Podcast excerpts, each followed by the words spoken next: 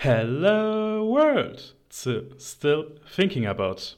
Für die Folge heute, da müssen wir zusammenarbeiten. Aber ich weiß, ihr seid jetzt nicht unbedingt die teamfähigsten, aber dafür seid ihr die Besten. Ich liebe euch alle da draußen. Wäre es jetzt ein Twitch-Stream, würde ich sagen, ballert mal ein bisschen lieber in den Chat. aber nein, stattdessen habe ich mir heute jemanden dazugeholt, wo ich sagen kann, sie ist einfach eine Seele von Mensch und vor allem sie wird uns bei unserem Teamwork heute helfen. Denn es ist die Co-Founderin von Mindset ist Hendrike Alexis Wagner. Hallo Hendrike.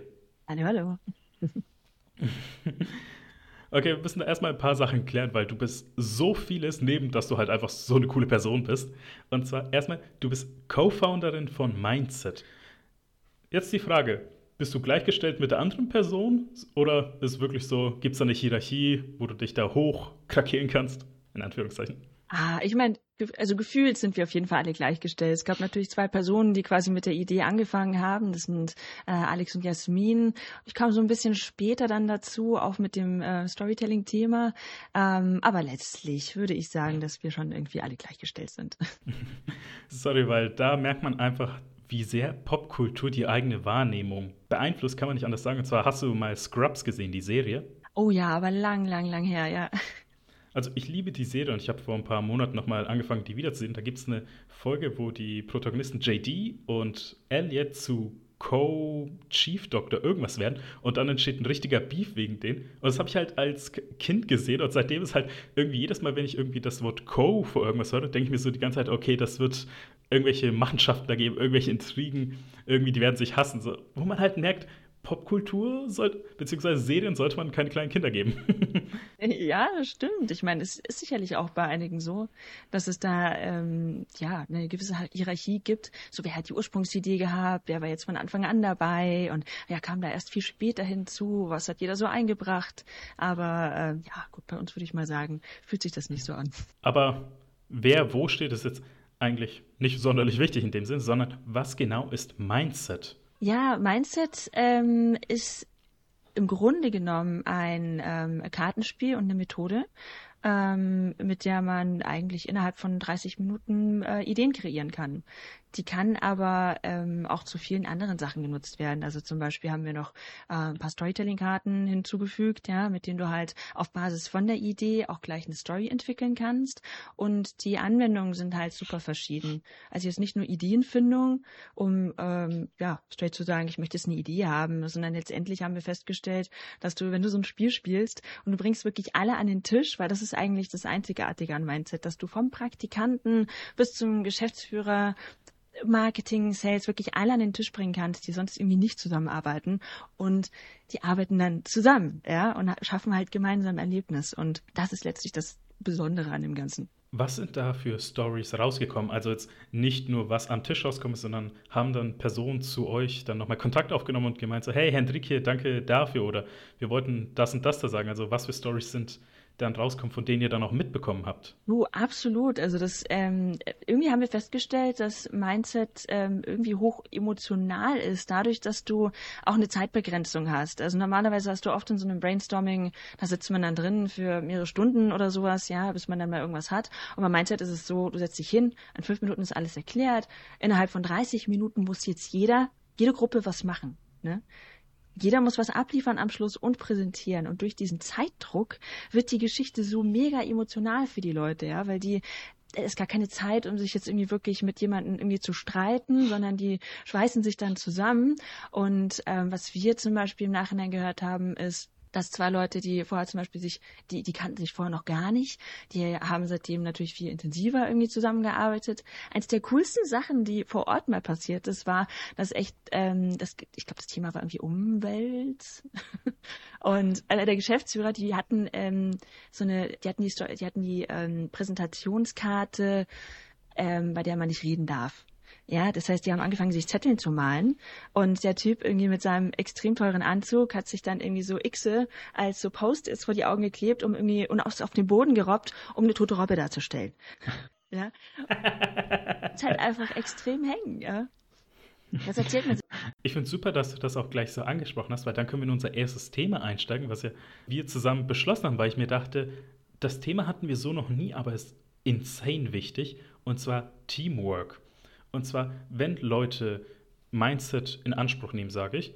Was ist eigentlich der Schritt davor? Also, was muss im Team geschehen sein, damit sie sagen, hey, wir schreiben jetzt mal Hendrikje eine Mail, damit wir halt jetzt mal da brainstormen können für eine halbe Stunde. Ja, oft ist es zum Beispiel einfach, dass ein Team äh, neu zusammengewürfelt wird. Oder dass du halt einfach wächst als Startup und merkst, okay, ich ähm, stelle jetzt einen ähm, anderen Geschäftsführer ein, ich ähm, hole mir jetzt noch jemand ganz anders fürs Marketing oder wirklich so Kernpositionen auch, die anschließend halt zusammen funktionieren müssen. Und das ist halt echt ein Knackpunkt. Wenn einfach auch gerade alle neu sind und sich erstmal orientieren müssen, ähm, so ein Erlebnis zu schaffen, wo du halt, du kannst auch auf eine Hütte fahren und allen ganz viel Alkohol geben. Das geht auch, ja. Dann äh, trinken alle und freuen sich, aber es ist einfach nochmal was anderes, ähm, sich da professionell zu begegnen.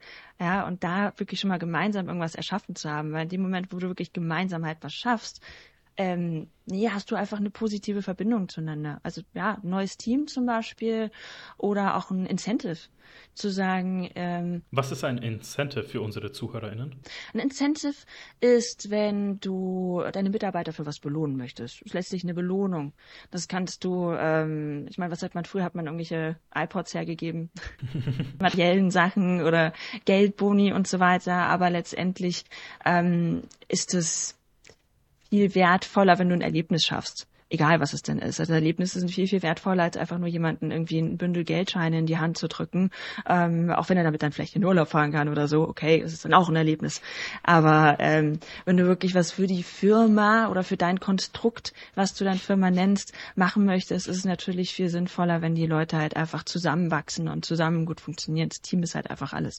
Weil da würde mich auch interessieren, also weil du hast ja gerade echt ein paar Sachen gesagt, wo ich auch gleich noch ansprechen will, aber wir wollen erst mal kurz die Sachen davor regeln. Und zwar, wie kam es überhaupt zustande, dass dein Mindset geschaffen wurde? Also, weil du hast ja gesagt, du hast ja auch KollegInnen, andere noch da und wie ist es eigentlich dann gewesen? Also habt ihr euch davor schon gekannt oder hast du und eine andere Person gemeint, okay, hier, wir wollen jetzt mal für das Teamgefühl der Menschheit jetzt etwas machen und dann sind dann die anderen Personen gekommen. Also was ist die Story von Mindset und von dir? Also letztendlich ist es so, dass ähm, zwei Personen, also einmal der Alex und die Jasmin, die hatten im Endeffekt schon jeweils so ein, so ein Teil mal geschaffen von Mindset für sich. Ja.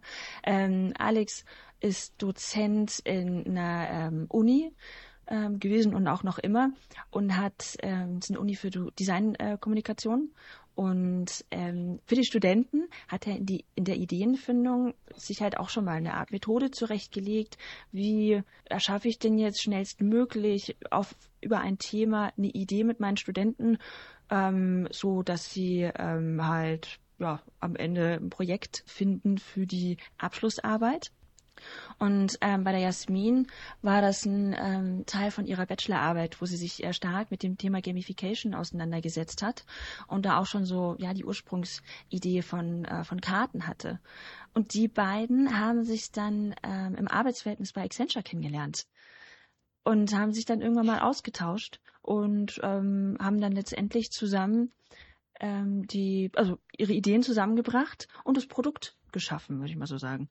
Also ich finde es gerade wirklich interessant, vor allem, weil ein paar der Namen, ohne jetzt irgendwas vorwegzunehmen, vielleicht hört ihr die demnächst hier im Podcast, deswegen schön an euren Feed schauen, aber etwas anderes, weil jetzt will ich mal etwas näher ins Thema Teamwork einsteigen und zwar mit einer Frage, wo ich sage, entweder ist die sehr schnell beantwortet oder wir müssen da viel elaborieren.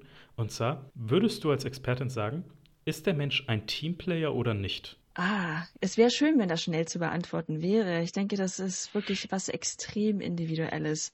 Es gibt Leute, die funktionieren einfach viel, viel besser alleine. Das ist einfach in dem Moment gegeben. Da ist jegliches drumherum auch oft einfach ein Störfaktor.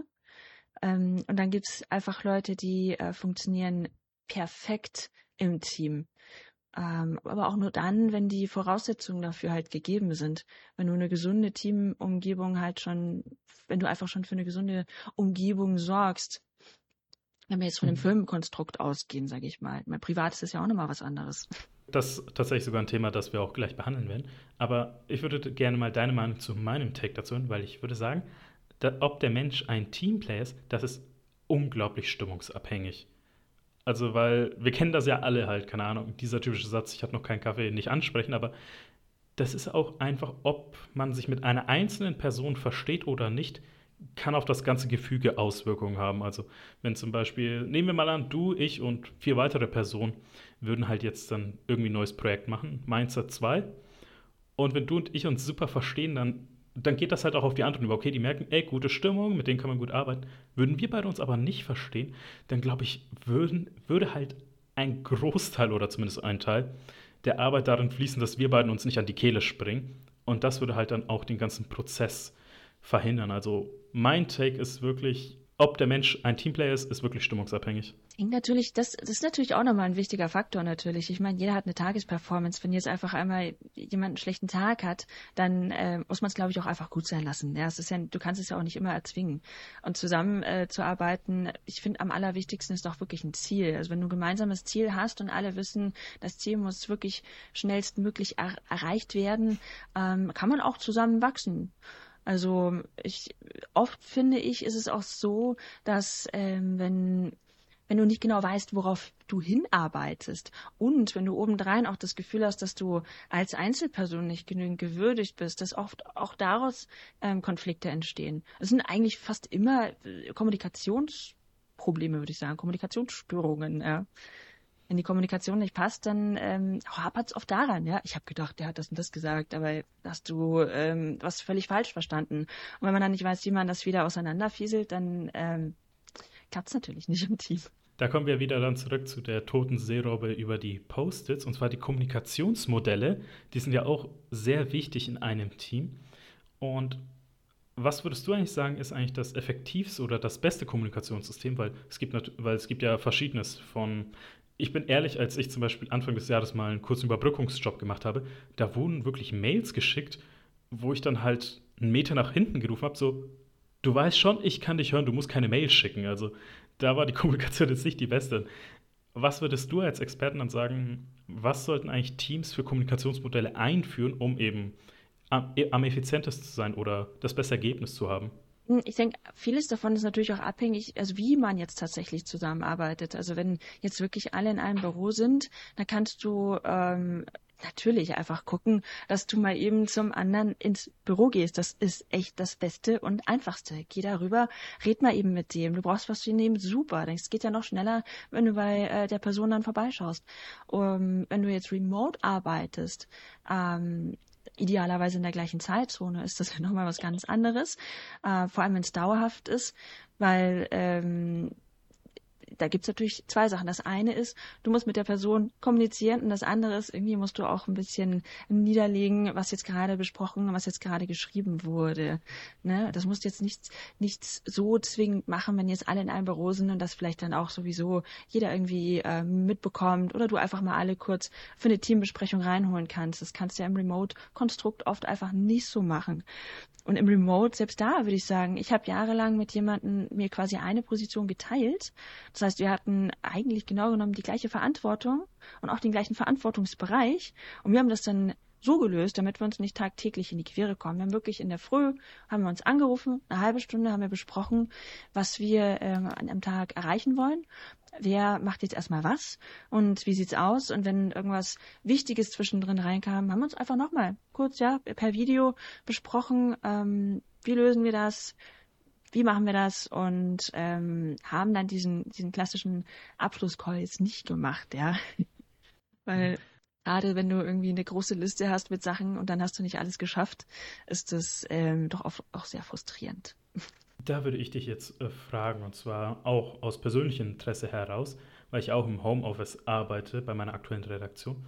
Und was sind eigentlich so Teambildungsmaßnahmen, um eigentlich das Teamgefühl zu stärken? Also jetzt abgesehen von einem Morning Call, wo du halt wirklich sagst, hier, auch wenn ihr im Homeoffice seid, hier habt ihr jetzt mal ein paar Tipps, um euch besser kennenzulernen, um euch besser zu verstehen oder um vielleicht die Stimmung aufzulockern? Mm, also tatsächlich ähm, finde ich Team-Meetings nur dann gut, wenn da auch jeder mal ähm, äh, was sagen kann und wenn das dann auch dementsprechend, also Themen sind, die jetzt irgendwie auch wirklich alle tangieren. Ich meine, die meisten Team-Meetings sehen so aus, dass alle in einem Call sind und nach spätestens fünf Minuten fängt man an, irgendwo ähm, die E-Mails zu beantworten oder irgendwas anderes zu machen. Also das sollte schon wirklich irgendwas sein, äh, ein persönliches Thema. Jeder äh, kann da auch erzählen, was er irgendwie die Woche irgendwie erreichen will oder sowas. Ähm, letztlich ist es aber oft gerade in solchen Team-Calls, die zwar auf der einen Seite cool sein können, aber auch oft sehr hinderlich. Letztlich wären äh, die ideale Teambildungsmaßnahme wirklich zu schauen, dass du ähm, die Grundlagen dafür schaffst, dass alle sich A kennen, dass sie wissen, wer ist denn die andere Person, vor allem wenn die enger zusammenarbeiten müssen und dass man die Grundlagen schafft, dass die ähm, überhaupt keine Barrieren haben, echt sich mal kurz anzurufen und ähm, mal kurz miteinander zu quatschen. Dass, dass man da einfach auch eher hellhörig ist, wenn irgendwo mal Konflikte auftreten und die ähm, versucht dann auch, wenn man in der Führungsposition ist, ein bisschen mit auszubügeln, ja, also die Kommunikation wirklich so offen und nahbar halt zu gestalten. Das ist auch die Sache, was du gerade gesagt hast. Also die, das Team kennenlernen, da kann man eigentlich sogar philosophieren. Ab wann kennt man eigentlich eine Person? Also wenn ich jetzt irgendwie sage, hier, äh, die Redaktionskollegen, ich weiß, wie die mit Namen heißen, ich weiß irgendwie, was deren Spezialgebiet ist, aber ich weiß halt jetzt zum Beispiel nicht, was deren Lieblingsessen ist oder was, was deren Kuscheltier in der Kindheit war. So, da ist dann auch die Frage, wo man sich selber beantworten muss, wie viel man von der anderen Person wissen will, wie viel man von der anderen Person aber auch weiß und wie viel man vor allem erfahren kann. Also ich weiß zum Beispiel auch bei meinen Kollegen, äh, KollegInnen, da kann ich halt bestimmte Sachen nicht fragen, weil ich weiß, die würden mir einfach keine Antwort geben. Jetzt nicht, weil es ein heikles Thema ist, sondern weil die sich denken, ich habe keine Lust darauf zu antworten. Ja, also ich persönlich kann da nur aus, ich sag mal, aus meiner Erfahrung jetzt sprechen. Von den Personen, mit denen ich am besten ähm, zusammengearbeitet habe, geht das ähm, dann doch ein kleines bisschen immer ins Private mit rein. Also du weißt dann, ähm, haben die einen Partner oder eine Partnerin im Leben, ja? Gibt es da jemanden? Haben die vielleicht Kinder? Ähm, was, was machen die eigentlich in ihrer Freizeit? Machen die vielleicht Musik? Ähm, oder was völlig anderes? Spielen die Golf? Keine Ahnung. Irgendwie, ich würde sagen, eigentlich ab dem Moment, in dem dich jemand anruft, ja, jemand, mit dem du zusammenarbeitest, du gehst echt gerne ans Telefon und erzählst ihm erstmal was wie dein Tag heute war. Ich würde sagen, in dem Moment kennst du eigentlich jemanden so gut, dass ihr wahrscheinlich harmonisiert. Da würde ich dich jetzt äh, gerne fragen, und zwar nicht als die Teamwork-Expertin, sondern wirklich einfach als Hendrikje. Was hältst du von Smalltalk?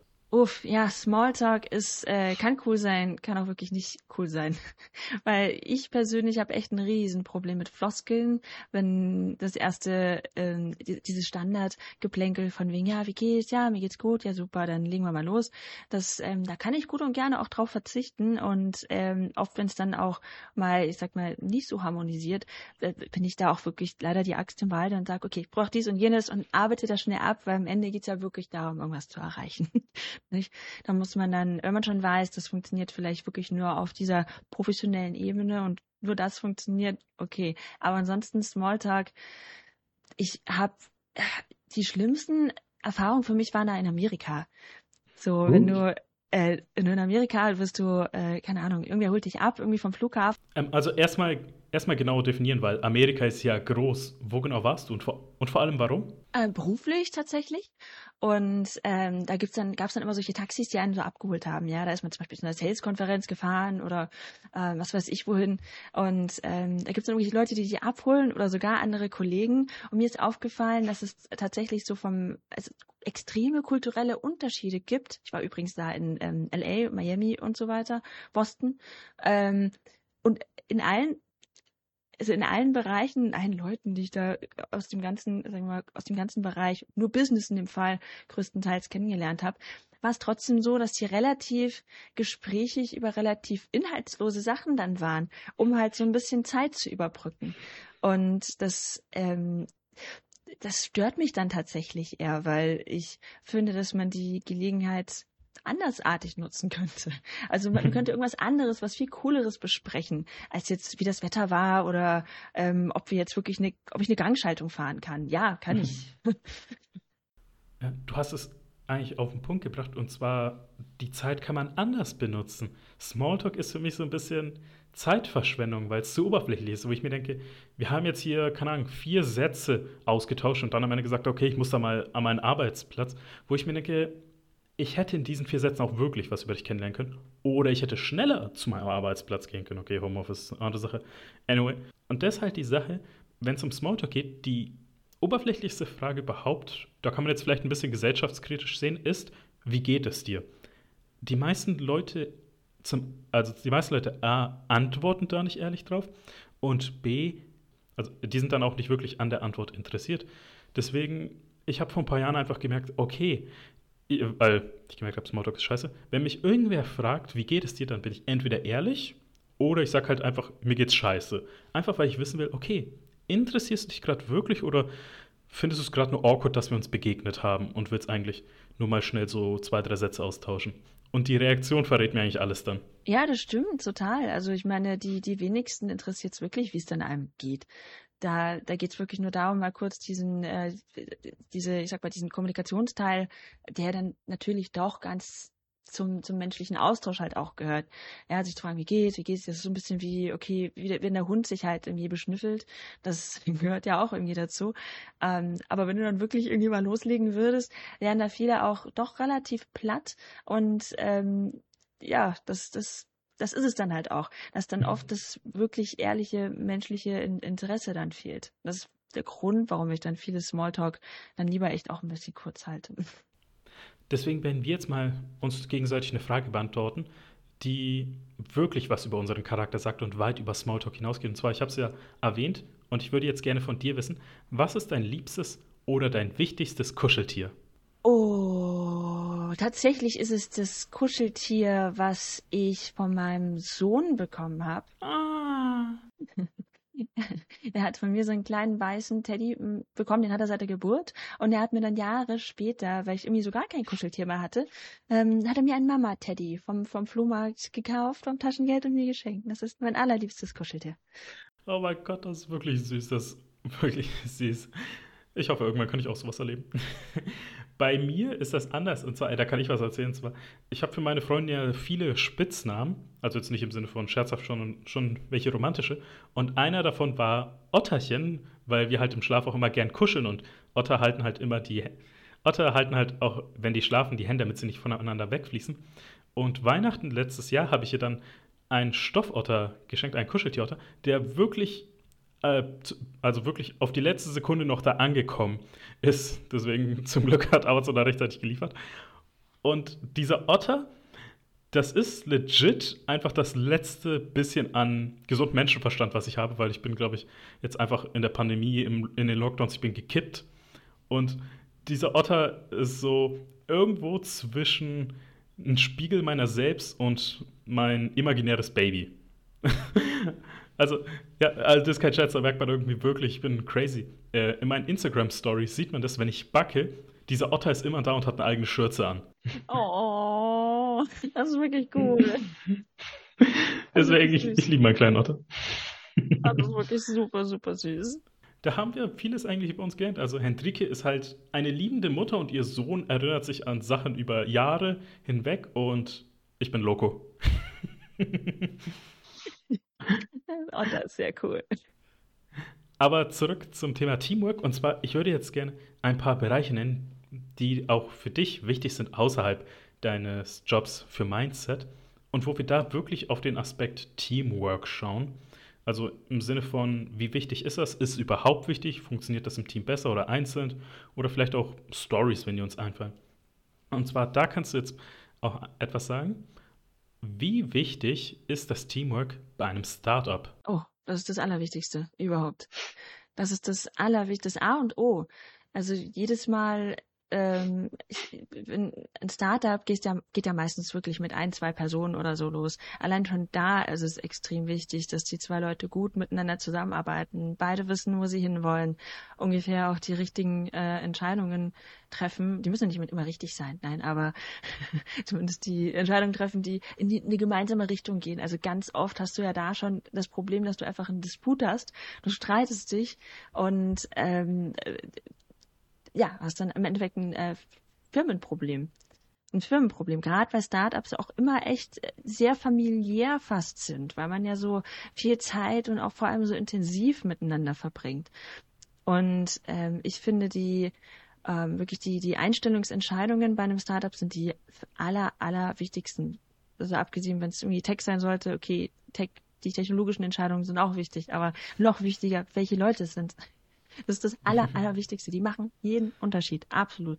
Vor allem, ich denke mir, da ist ja nicht nur Teamwork innerhalb des Startups wichtig. Also die zwei plus Personen, sondern auch nach außen, weil ohne jetzt irgendwie äußerliche Hilfe oder Einfluss oder so funktioniert ja nichts und sei es auch nur InvestorInnen. Also da muss ja auch dann irgendwie sein, so das hört sich jetzt komisch an, aber auf der grundlegendsten Basis, wir machen etwas und ihr gebt uns Geld und wenn das nicht funktioniert, die Kommunikation hat es halt auch irgendwie schlecht. Ja, klar. Ich meine, das, das, das riecht, äh, derjenige, der ähm, investiert, der, der riecht doch im Endeffekt auch sowas. Ob die Leute jetzt gut miteinander umgehen können, ob die gut harmonisieren, ob die einigermaßen ähm, sich ausgleichen können oder nicht. Weil wenn, wenn du schon weißt, dass äh, das nicht so toll ist, dann kann das Produkt noch so super sein, aber ähm, die Wahrscheinlichkeit, dass du finanziert wirst, ist auf jeden Fall geringer. weil das ist ja auch ein wichtiger Punkt, weil das hört man ja oft, wenn es zum Thema Startup geht, so, hey, wir sind zwei Freunde aus Hamburg, Berlin oder so und haben jetzt das gegründet. Ich denke mir auch immer, wie sehr belastet das dann eigentlich eine Freundschaft, wenn eigentlich auch dann das Geschäft, also das Berufliche damit reinkommt?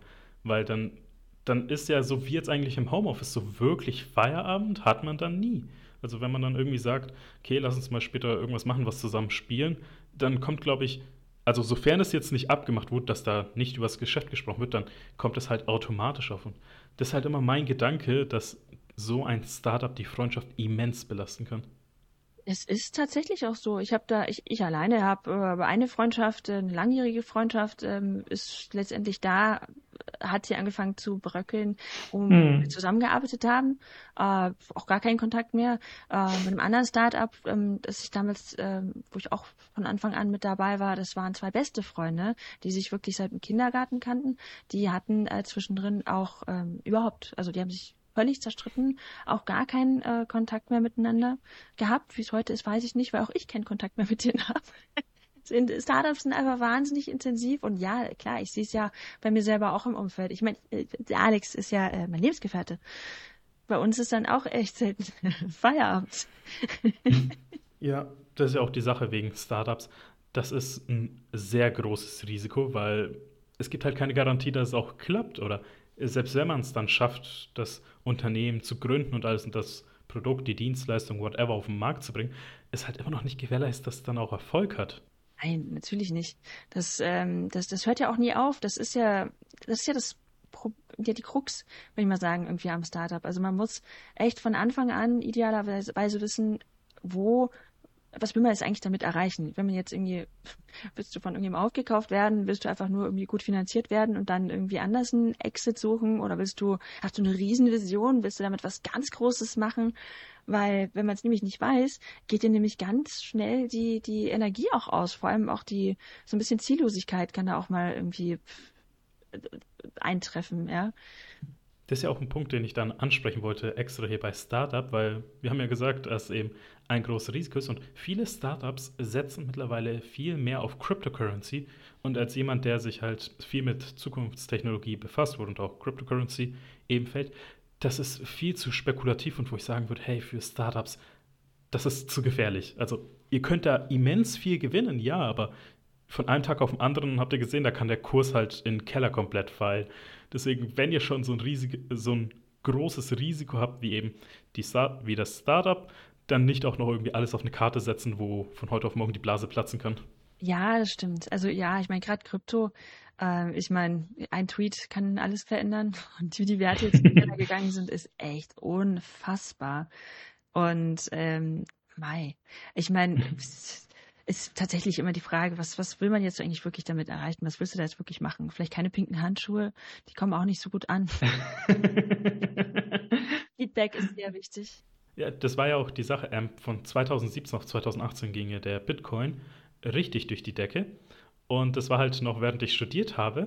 Ähm, einer meiner Dozenten war halt Mitorganisator der Medienwochen in München. Und da war das Thema auch Cryptocurrency. Das haben sie Ende 2017 Anfang 2018 beschlossen.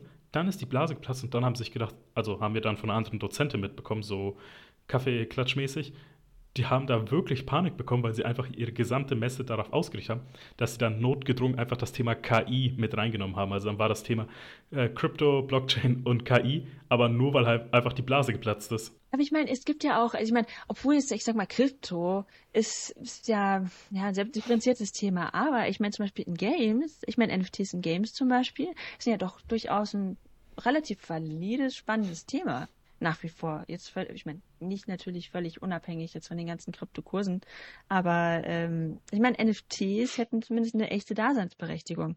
Gerade wegen den, äh, ich sag mal, wegen dem Sammlergedanken und so. Hast du dich schon mal damit befasst? Äh, ja, auf jeden Fall. Ich habe dazu auch einen Artikel verfasst, eben wie umweltschädlich die sind. Ja. Weil das ist halt die Sache, dadurch, dass die rein digital eben sind, muss halt irgendwas da sein, das eben in Anführungszeichen das Digitale aufrechterhält, also ein Server. Und das Ding verbraucht fucking viel Energie. Also deswegen NFTs, da geht euer, euer wie heißt der, Klimafußabdruck wirklich tief rein. Deswegen, also da, deswegen bin ich halt jetzt dem nicht so sonderlich offen gegenüber, beziehungsweise nicht sonderlich gut gestellt gegenüber. Vor allem, das habe ich auch gemerkt, ähm, dadurch, dass eben zum Anfang so ein riesiger Hype war, dass Menschen einfach alles gekauft haben, solange es ein NFT war, ohne wirklich nachzudenken. Und das ist halt auch die Sache, wo ich dann, wo ich dann halt, äh, wo ich mir dann schwer getan habe, eben zu differenzieren, ist das jetzt eine Hype-Erscheinung oder ist das legit? Also das war doch für mich im Endeffekt ähm, die beste Erscheinung oder beziehungsweise das beste Beispiel für einen Hype, oder nicht? Ich meine, gerade aus dem, aus dem Grund, man kann jetzt über Zentralbanken debattieren, wie man möchte, aber zumindest weiß man so halbwegs, wenn jetzt alle irgendwie den Gold-Hype haben, weißt du zumindest, äh, okay, das liegt auch wirklich irgendwo. Es liegt irgendwo verschlossen, dann auch in der Bank und du weißt, das existiert auch wirklich. Ähm, und dass, dass der Wert halbwegs sichergestellt ist. Aber das war, äh, hat sich letztendlich für mich einfach wie ein extremer Hype angefühlt und gerade nochmal irgendwie äh, durch, durch Reddit, durch Elon Musk und so weiter echt nochmal ordentlich angeschärft. Also ähm, ja, das wollte ich gerade sagen, weil über eine Ecke von den Banken darauf hingehen, aber du hast angesprochen, Reddit das beste Beispiel an Teamwork in den letzten Jahren. Und zwar wie einfach Reddit-User äh, den ganzen amerikanischen Aktienmarkt gefickt haben, das kann man nicht anders sagen, mit der GameStop-Aktie. Und das fand ich einfach toll, weil hier war wirklich, äh, ja, die Bevölkerung, sozusagen kann man es eigentlich nennen. Und die haben die ganzen Kapitalfonds und eigentlich den ganzen Aktienmarkt so sehr in die Knie gezwungen, wo ich mich immer noch wundere, wie sie es geschafft haben, sich zu organisieren, weil das waren ja nicht nur einfach fünf Leute, das waren ja Hunderte, wenn nicht sogar Tausende. Ja, also, hast du, warst du mal in dem Reddit? Hast du da mal reingeguckt? Ich habe es versucht, ich habe den Überblick verloren. Ja, ich meine, die haben ja, wie sind ich glaube auf jeden Fall im Discord sind es ja über 250k Leute, ne? Und die haben ja im, äh, die, die sind ja am Maximum von, von, vom Discord-Server angelangt. Ich weiß auch gar nicht, ob das, ob die jetzt noch immer neue Leute nehmen auf Reddit oder ob die das jetzt äh, wieder offen haben, ich weiß es gar nicht. Aber das sind ja so, so viele die haben sich da einfach perfekt in diesen, äh, es gibt da einfach so ein paar, ähm, äh, so ich sag mal so ein paar Lieder in Anführungsstrichen, die, die, die dann vertrauen, die am Endeffekt schon sagen, okay, ich mache irgendwie dies und jenes und ähm, sie gehen dann halt einfach in die Richtung mit und vertrauen und machen das halt einfach. Ähm, und ich fand aber den Gedanken dahinter einfach extrem cool. Also es war eher so Paubi Vendetta mäßig. fand ich extrem gut. Ich feiere die Aktion bis heute noch. Aber da können wir, auf, können wir auf den nächsten Punkt eingehen. Und zwar, da kannst du sogar selber viel dazu sagen. Und zwar, wie wichtig ist Teamwork, wenn man mit dem Streamen auf Twitch anfangen will? Also ist das, da ist ja nicht nur irgendwie, wenn man irgendwie Hilfe braucht, da ist ja nicht nur so, dass man vielleicht Hilfe braucht, wenn man das ganze Setup, die Accounts öffnen will oder wenn man Hilfe braucht, wie man was macht, sondern da ist ja auch, wenn man es genau nehmen will, Teamwork von einer Person von dir aus zur Community. Also sei es der Chat, Social Media, whatever. Da ist ja auch eine gewisse, wie soll man sagen, eine gewisse Atmosphäre, wo man harmonieren sollte. Mit Betonung auf sollte, weil es gibt ja genügend Beispiele, wie sowas schlecht ausarten kann. Ja, das stimmt allerdings. Naja, ich meine, gut, wenn man, wenn man anfangen will, ich meine, man sollte sich zumindest, man sollte sich zumindest im, im Kopf sollte man auf jeden Fall haben, dass die Leute, die bei dir im Stream vorbeischauen, das sind die, die sind halt schon deine Community. Und selbst wenn es nur eine Person ist, das ist deine Community. Und wenn es fünf sind, das ist deine fünfköpfige Community. Das sind deine Leute, ja. Und was man nicht vergessen darf, weil äh, ich habe halt auch Freundinnen, die streamen und als sie angefangen haben, waren sie so, okay, ich hatte nur irgendwie acht Leute, ich hatte nur irgendwie zwölf Leute im Stream. Ja, das sind aber deine acht Leute, deine zwölf Leute, die nur wegen dir einschalten. Nicht, weil du irgendwie einen großen Namen hast, nicht, weil du irgendwie beim großen Medienoutlet bist. Die wollen wirklich nur dich sehen, die sind wegen dir. Und da denke ich mir, ey, zwölf Leute, das ist, das ist großartig. Ja, absolut. Das ist eh eine der schlimmsten Sachen, dass man ähm, diesen Viewer-Account hat. Den bin ich auch irgendwie, ich habe vor, vor ein paar Jahren ja auch gestreamt und den bin ich äh, genauso verfallen. Ja, wenn du den Viewer-Account hast und du siehst, da sind jetzt zwei Leute da. Keiner von denen redet mit dir die lurken da und äh, du weißt auch gar nicht so genau, warum die da sind. Das ist ein bisschen schräg. Irgendwie redest du dann immer noch wie so ein Irrer in den leeren Raum hinein, hörst niemanden der mit dir zurück, der dir irgendwas antwortet oder so. Ist echt super schräg. Aber die kommen dann irgendwie wieder. Ne? Die sind dann trotzdem wieder da. Ja, das ist halt äh, am Anfang, das ist halt die zermürbendste Zeit, aber auch irgendwie auch die schönste Zeit, weil dann bist du voller Drive. Aber dann, wenn du halt, wie du es gesagt hast, die Zahlen siehst, das kann halt wirklich viel an der Motivation haben. Ich meine, als ich den Podcast angefangen habe, ich glaube, die ersten paar Folgen, also kann man ja sagen, falls die, die ja später zukommen sind, die das hat ja nicht als Interview-Podcast angefangen. Da habe ich erstmal so Solo-Folgen von, Ahnung, zehn Minuten gemacht. Die hatten, ich war froh, wenn die irgendwie im zweistelligen Bereich waren, die Zahlen, als ich dann irgendwie Leute eingeladen habe und dieser Podcast sich entwickelt hat mit einem neuen Konzept, da ging es alles nach oben und das hat auch dann mehr Drive gegeben. Vor allem irgendwie, ich bin auch jemand, Zahlen sind zwar cool, aber das Feedback, die Interaktion ist dann, was halt ausmacht. Vor allem, wenn man dann streamt und dann im Chat dann die ganzen Herzen und die ganzen Eins- und Ausrufezeichen sieht. Ja, die Interaktion ist alles. Also ich, man, man sieht es ja, wenn du jemanden, es gibt Leute, die streamen ganz, ganz, ganz lange und die entwickeln sich dann im Endeffekt nicht wirklich groß weiter. Also die haben jetzt bekommen nicht viele Follower dazu, auch wenn das jetzt nicht immer eine Bemessungsgrenze sein sollte. Aber wir nehmen mal an, dass du nach einem Jahr immer noch bei unter 20 Followern bist und du streamst regelmäßig und viel, wenn du dann mal in den Stream reinguckst und du weißt, der beschäftigt sich nur mit den Leuten, die da sind, dann weißt du schon, es gibt ja überhaupt gar keinen Anreiz. Warum soll ich denn überhaupt da sein? Ne, mhm. ich, ich komme ja im Endeffekt nur vorbei, um die Person zu sehen und natürlich auch ein bisschen, um mit der zu interagieren. Also, du kannst ja in, in, in Twitch ist es ja allein schon ein ganzes Belohnungssystem, wenn du followst, dass du dann im Stream bist, man sieht deinen Namen. Das gleiche nochmal wie wenn du irgendwie später subscribest, etc. Das ist ja alles hier ähm, groß und breit quasi im Announcement sozusagen drin. Das ist ja eine Belohnung allein schon, dass du, dass du dann dabei bist.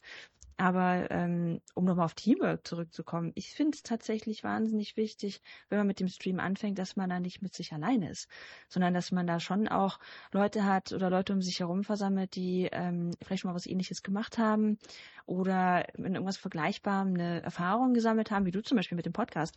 Dass man weiß, okay, das ist ähm, vielleicht ein, ein steiniger Weg, aber dass man da auch wirklich dran bleibt und sich jetzt nicht irgendwie versucht an Zahlen da irgendwie zu bemessen oder wenn einer einen bis aufs Derbste irgendwie irgendwie beleidigt, weil der einen schlechten Tag hat. Die hast du halt auch immer, die Leute. Also, dass man da, ja, selber auch quasi ein Team um sich herum bildet, das einem wirklich so ein bisschen die, ähm, ja, auf die Schulter auch klopft. Ja, die Chat-ModeratorInnen, die, die bekommen eigentlich nicht genügend Credit. Die machen so viel. Weil das kenne ich halt auch, wenn ich zum Beispiel einen Stream schaue oder auch auf YouTube ab und zu mal durch die Kommentare stöber. Ich glaube, wenn die ModeratorInnen da nicht da wären, das wäre um so vieles toxischer alles. Vor allem dadurch, dass ich halt, wie gesagt, auch Freundinnen habe. In diesem Fall sind es eigentlich alles weibliche. Und da, wenn ich dann im Live-Chat bin, das ist wirklich schlimm ab und zu, was da abgeht. Also da frage ich mich, wer hat euch erzogen? Wölfe? Ja, also äh, alles schon erlebt. Ich hatte auch irgendwann, also ich, ich, wie gesagt, vor Jahren hatte ich mal äh, gestreamt. Ich hatte dann auch tatsächlich irgendwann einen, einen Stalker. Ich glaube, ich, letztlich habe ich sogar wegen dem aufgehört, weil mir das ein bisschen zu creepy war damals. Wait, wait, wait. Also reden wir hier nur von einem digitalen Stalker oder wirklich, der war dann irgendwann sogar im physischen Raum da? Nein, physisch nicht. Der hat ja auch irgendwie, ähm, ich weiß gar nicht, wo der gewohnt hatte. Wir hatten den irgendwann auch mal im Discord, weil wir auch mit dem gezockt hatten. Deswegen war es ja umso schräger, dass der dann irgendwie auf allen Plattformen irgendwie plötzlich war und dann irgendwas schicken wollte und die Adresse plötzlich rausgefunden hatte. Und das war schon echt super, super schräg. Und ich habe mich dann so, so, oh Gott, oh Gott, oh Gott. Ich habe dann echt die Lust verloren. Das wäre übrigens schön gewesen, ja, da hätte ich da mein Team gehabt, das gesagt hätte, mach weiter. Klar, der Alex hat immer gesagt, mach weiter, aber ich war so, äh, ich weiß nicht. Ja, also dies mit dem Aspekt, auf einmal hat er die Adresse herausgefunden. Äh, da ist was, am Anfang war ich ein bisschen schockiert, also überrascht eigentlich eher, aber dann super erfreut. Und zwar, ich hatte in diesem Podcast schon mal Dr. Martin Thiele Schwedster, also von Playing History. Und wir haben über das Thema äh, Politik und Moral im Game Design gesprochen. Und Fußballmanagement-Simulatoren. Und er hat mir dann so eine Nachricht geschrieben, so Ende letzten Jahres, so, Herr Trenno, das ist doch deine Vol Adresse, das folgende. Und hat halt die gesagt, die ich jetzt natürlich nicht aufzähle. Und ich war so, äh, ja, das ist die Adresse, wo brauchst du sie her? Ich hatte erstmal ein bisschen Angst, bis ich ein paar Tage später gesehen habe, da war halt eine Weihnachtskarte in meinem Briefkasten. Und ich war dann super happy. Also, dass er nicht nur an mich gedacht hat, sondern sich die Mühe gemacht hat, meine Adresse herauszufinden. An dieser Stelle, hallo Martin, ich hab dich lieb. okay, ja, das ist natürlich wirklich süß und auch mega, mega erfreulich, das stimmt. Wir gehen dann zum letzten Punkt über für das Thema Teamwork und das wolltest du auch unbedingt ansprechen. Da können wir, glaube ich, einfach als nicht nur Menschen, sondern als Familienmenschen drüber reden. Es ist Spielen mit der Familie. Weil da ist ja nicht einfach nur, dass wir sagen, okay, habt ihr morgen Lust zu spielen? Hier Controller oder Tastatur oder loggt euch mal ein, sondern da ist ja, wie ist bei euch die Stimmung, wenn ihr da mal was zusammenspielt? Was, was spielt ihr dann? Also, also wenn ihr halt so einen Familienspieleabend macht, damit wir uns was vorstellen können, wer ist erstmal alles dabei? Oh, also ich meine, da sind wir dann ähm, letztlich meistens äh, zu viert. Also da hätten wir natürlich äh, mich und den Alex, äh, mein Sohn und ähm, auch seine Freundin ist äh, da gern dabei. Und ähm, oh Gott, wir haben da alles Mögliche schon gespielt von ähm, von NBA Jam vor kurzem erst bis äh, oh Gott Minecraft früher äh, alles Hearthstone WoW Uh, wir haben auch analog gespielt natürlich ohne Ende. Das spielen wir heute noch hin und wieder. Ähm, ähm, ach komm schon, wie heißt das nicht? Äh, wie heißt das Spiel, was jeder spielt? Monopoly. Ah. Ich habe sogar Weihnachten Monopoly Overwatch Edition noch rumliegen, die wir noch nicht gespielt haben. Monopoly ist wenn ich es mit meinem Bruder und seiner Verlobten spiele. Es ist ausschweifend, sagen wir mal, weil die beiden versuchen wirklich zu gewinnen und ich, der innerhalb von 24 Jahren, der innerhalb von 24 Jahren Lebenszeit immer noch nicht verstanden hat, wie man im Monopoly gewinnt, habe ich mir gedacht, irgendwann nehme ich einfach eine Rolle ein. So. Die versuchen zu gewinnen und ich sage, ich bin Big Money Adriano oder ich bin der Hippie Adriano, der sagt, nein, ich will es ich will's äh, der Kommune zurückgeben, die ganzen Grundstücke. Oder dann irgendwie spiele ich einfach mal den ahnungslosen Praktikanten. Weil ich denke, so habe ich wenigstens Spaß, weil gewinnen werde ich niemals, bevor ihr uns alle zerfleischen werdet. Aber das macht doch irgendwie jeder so ein bisschen im Monopoly, oder? Da hat doch jeder, jeder äh, nimmt dann irgendwie so ein bisschen so eine Rolle ein. Ich meine, gut, natürlich gibt es auch ganz viele, die da extrem frustriert werden, aber ich meine, das, das ist ja auch der Spaß irgendwie daran. Äh, legit jetzt eine Frage, wie gewinnt man eigentlich im Monopoly? Äh, du musst ähm, alle, ja, das bestimme ich aber auch ein bisschen. Ne? Du musst natürlich am allermeisten Geld haben und du musst natürlich irgendwie, ähm, na, letztlich, wenn du alle Straßen hast, Ah, genau. Ich meine, wenn du, wenn du die meisten Straßen hast und die Leute keine Miete mehr zahlen können und sie haben, sie können auch keine Schulden mehr machen, dann hast du, dann ist der Spieler raus und irgendwann sind alle raus und dann hast du gewonnen. Das ist ja richtig fies. Man muss die anderen Menschen obdachlos und in einen Krott treiben. Ja, wie ein Monopol halt. Jetzt ergibt der Name einen Sinn. Aber wie ist es dann bei euch? mit dem äh, kompetitiven Gedanken, wenn ihr es ja dann zu viert spielt. Also sagt dann so, nee, wollen gemütlich zusammenspielen oder ist wirklich, ich will die Mama zerstören? ähm, wir haben es uns irgendwann zur Aufgabe gemacht, meinen Sohn zu zerstören. du klingst wie mein Vater. Der ist, der ist aber auch so leicht zu ärgern und es macht auch so wahnsinnig viel Spaß. Und mittlerweile, mittlerweile zerstört er auch zurück. Also von daher ist das ja ganz richtig und ganz wichtig und gut.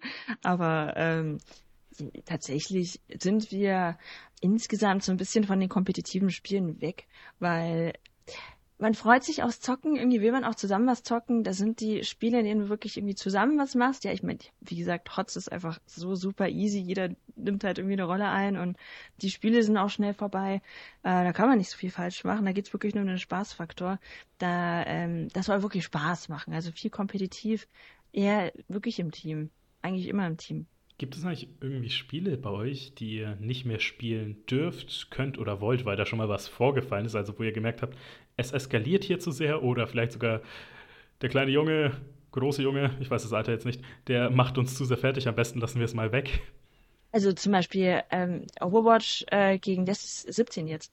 Äh, Overwatch können wir äh, nicht gegen ihn spielen. Also das ist no way. Wir haben schon mal versucht, dass sie uns da äh, irgendwie noch so ein bisschen äh, was beibringen sozusagen, aber wir sind einfach echt viel zu langsam. Da, da, das funktioniert nicht mehr. Der macht uns da komplett kaputt. Also wir spielen tatsächlich kein Overwatch mehr. Das merke ich auch einfach mit jüngeren SpielerInnen. Die sind so jung, deren Reflexe sind einfach noch so gut. Bei mir ist, ich war auch und habe die Rückenschmerzen einer 80-jährigen Person. ja, die sind einfach so fix. Irgendwie, da gibt's ja, äh, da gibt's einen Char, äh, der heißt ja Genji und er ist halt Genji Main. Mhm. Er ist tatsächlich Genji Main. und warte, ist das der mit dem, warte, ist das der mit dem Schwert oder dem Bogen? Nee, mit dem Schwert und den Shuriken. Ah ja, ja, der Cyber Ninja ist das, oder? Der Cyber. Genau, genau, genau. Und der andere ist ja sein Bruder, der mit dem Bogen. Hans. das ist cool. Äh, da ist ja auch die Sache, weil wegen Bruder und Spielen mit Kindern. Mein kleiner Bruder ist elf Jahre alt und zwar vor kurzem habe ich ihm dabei zugeschaut, wie er Fortnite mit seinen Freunden gespielt hat und über Voice Chat. Und ich kann das nicht genug betonen. Ich habe noch nie in meinem Leben eine Gruppe an Menschen so oft willkürlich das Wort Digger sagen hören. Also es ist wirklich gewesen, als ob die kurz davor, was weiß ich, Dungeons and Dragons gespielt haben und Würfel da hatten und sich vor jedem Satz einfach mal so die Würfel geschnappt haben, gewürfelt haben, so sieben. Ich muss im nächsten Satz siebenmal Digger sagen. Das hat einfach kein Syntax, das hat keine Narrative mehr, die Sätze, die sie gesagt haben. Es war so, Digger, links, Digger, müssen, Dings, Digger, gehen. Also, das war schwer anzusehen. Vor allem, dann war auch noch diese Inkonsequenz in deren Beleidigung drin, wo ich mir dachte, also erstmal, warum kennen elfjährige Jungs solche Wörter? Und dann denke ich mir, okay, ihr habt eine Grenze überschritten, warum macht ihr dann solche billigen Beleidigungen? Das ist wirklich Low-Level-Beleidigung. Ihr könnt auch mehr, wenn ihr anscheinend schon Fick drauf gibt, was ihr da alles sagt. Das stimmt, das stimmt. Das war bei uns aber ganz genauso irgendwie. Da gab's äh, genau die Zeit, wo, wo das dann so abging, also von, von, ob es Beleidigungen waren, Ausdrücke, alles Mögliche, wo ich dann dazwischen auch mal echt eingeschritten bin und gesagt habe, du, äh, ich finde das nicht gut. Ich finde das nicht gut, dass du äh, so mit anderen redest. Und da kommt man sich mal kurz auch so ein bisschen blöd vor. Aber ich finde das nicht gut, dass du mit denen redest. Aber ist das Internet? genau. An dieser Stelle will ich auch sagen, wenn ihr irgendwie denkt, Adrian ist ein schlechter Bruder, ja, ist er, aber er kann auch Komplimente verteilen. Der Kleine ist wirklich gut in Fortnite. Also der spielt im Normalfall mit einem äh, Ping, wo halt das Bild eigentlich eine Dia-Show ist. Dann haben wir mal so einen WLAN-Verstärker da eingebaut, weil der wohnt im siebten Stock. Und dann war das alles flüssig und der Kleine ging ab. Also der hat dann sofort gewonnen, die nächsten paar äh, Spiele, die nächsten paar Partien. Wie nennt man es? Die Battle, die Battle Royals, die nächsten. Also deswegen, ich kann auch Komplimente geben, der Kleine ist richtig gut in Fortnite. ja, Fortnite ist auch eines der Spiele, die, die, die wir nicht mehr spielen. ich habe, glaube ich, drei Spiele gemacht. Hab dann, äh, also ich, ich bin einfach umgefallen und das war mir auch übrigens zu schnell. Aber ist tatsächlich ein Problem. Ich habe da auch vor kurzem mal so ein Video irgendwo auf Twitter kursieren sehen, auch von einem ganz jungen Streamer, was ich übrigens auch nicht so gut finde, wenn man unter, ich glaube, also wenigstens unter 14 äh, streamt. Das da ist man einfach noch nicht reif genug, da redet man so einen Quatsch daher. Hast du das Video vielleicht auch gesehen? So ein ganz junger Typ, irgendwie elf Jahre alt und hat ihn irgendwie beleidigt auf Twitch. Und der hat ihn sehr hart zurückbeleidigt. Das war ein ganz kleiner Junge. Ich habe ich hab irgendwas mal in der Richtung vor ein paar Wochen gesehen. Könnte der gewesen sein, könnte aber auch jemand anderes gewesen sein. Ich meine, ist ja nichts Unübliches mehr, leider, traurigerweise.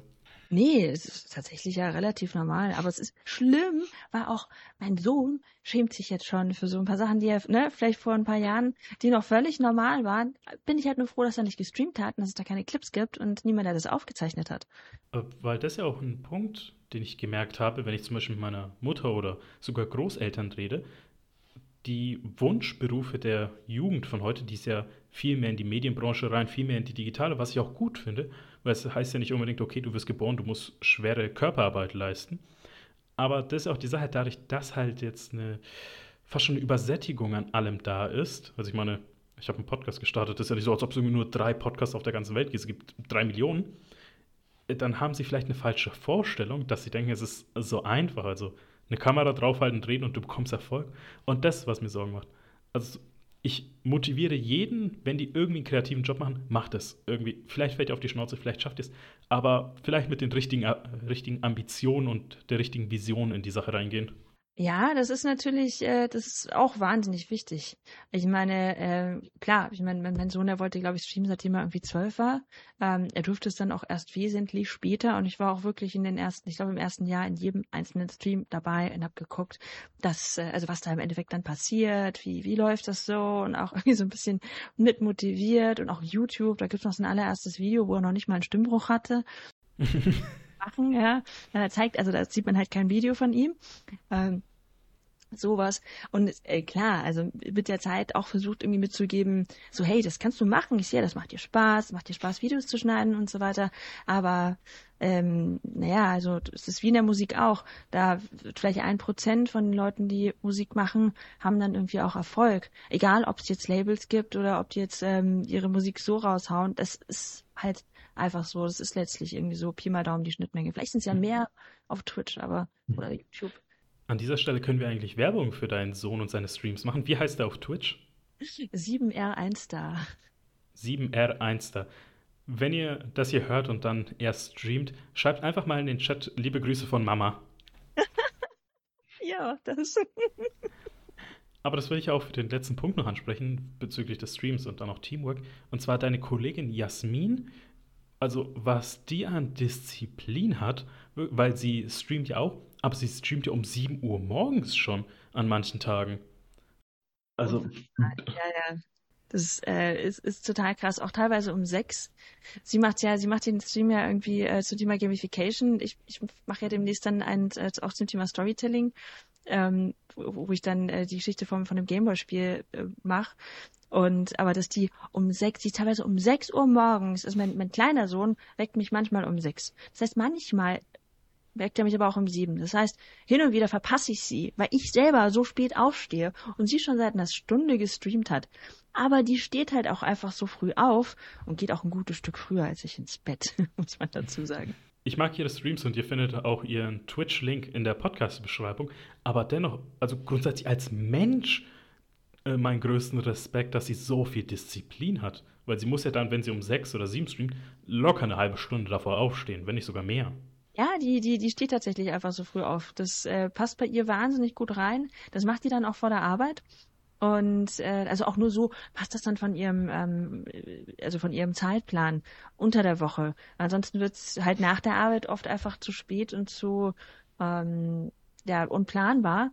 Und um sieben Uhr morgens sind halt auch die Leute ganz oft schon da, ja. Die sind dann halt auch schon wach und ziehen sich das nebenbei halt neben dem Kaffee rein und oh, finden das unterhaltsam wir haben vieles gesagt zum Thema Teamwork und dann sogar Twitch. Also wir haben jetzt sogar noch ein zweites Thema ins erste reinpacken können. Aber jetzt können wir endlich zum zweiten Thema kommen. Und ich sage endlich, weil es ist ja auch mein Spezialgebiet als Journalist. Und deswegen war ich umso glücklicher, dass es gewählt ist. Denn es ist Storytelling in Games. Ja, Adriano ist nicht nur ein sehr extrovertierter und lauter Podcast-Moderator, sondern er ist Videospieljournalist mit dem Fokus auf Storytelling und Game Design und dass ich dann jetzt endlich eine Gästin da habe, die genau dieses Thema sich ausgesucht hat. Ah, ich bin einfach happy. Das freut mich umso mehr. Fangen wir mit der Frage an. Was war die letzte Geschichte in einem Spiel, die dich begeistert hat? Oh, Detroit Becomes Human hat mich als ganzes Spiel begeistert.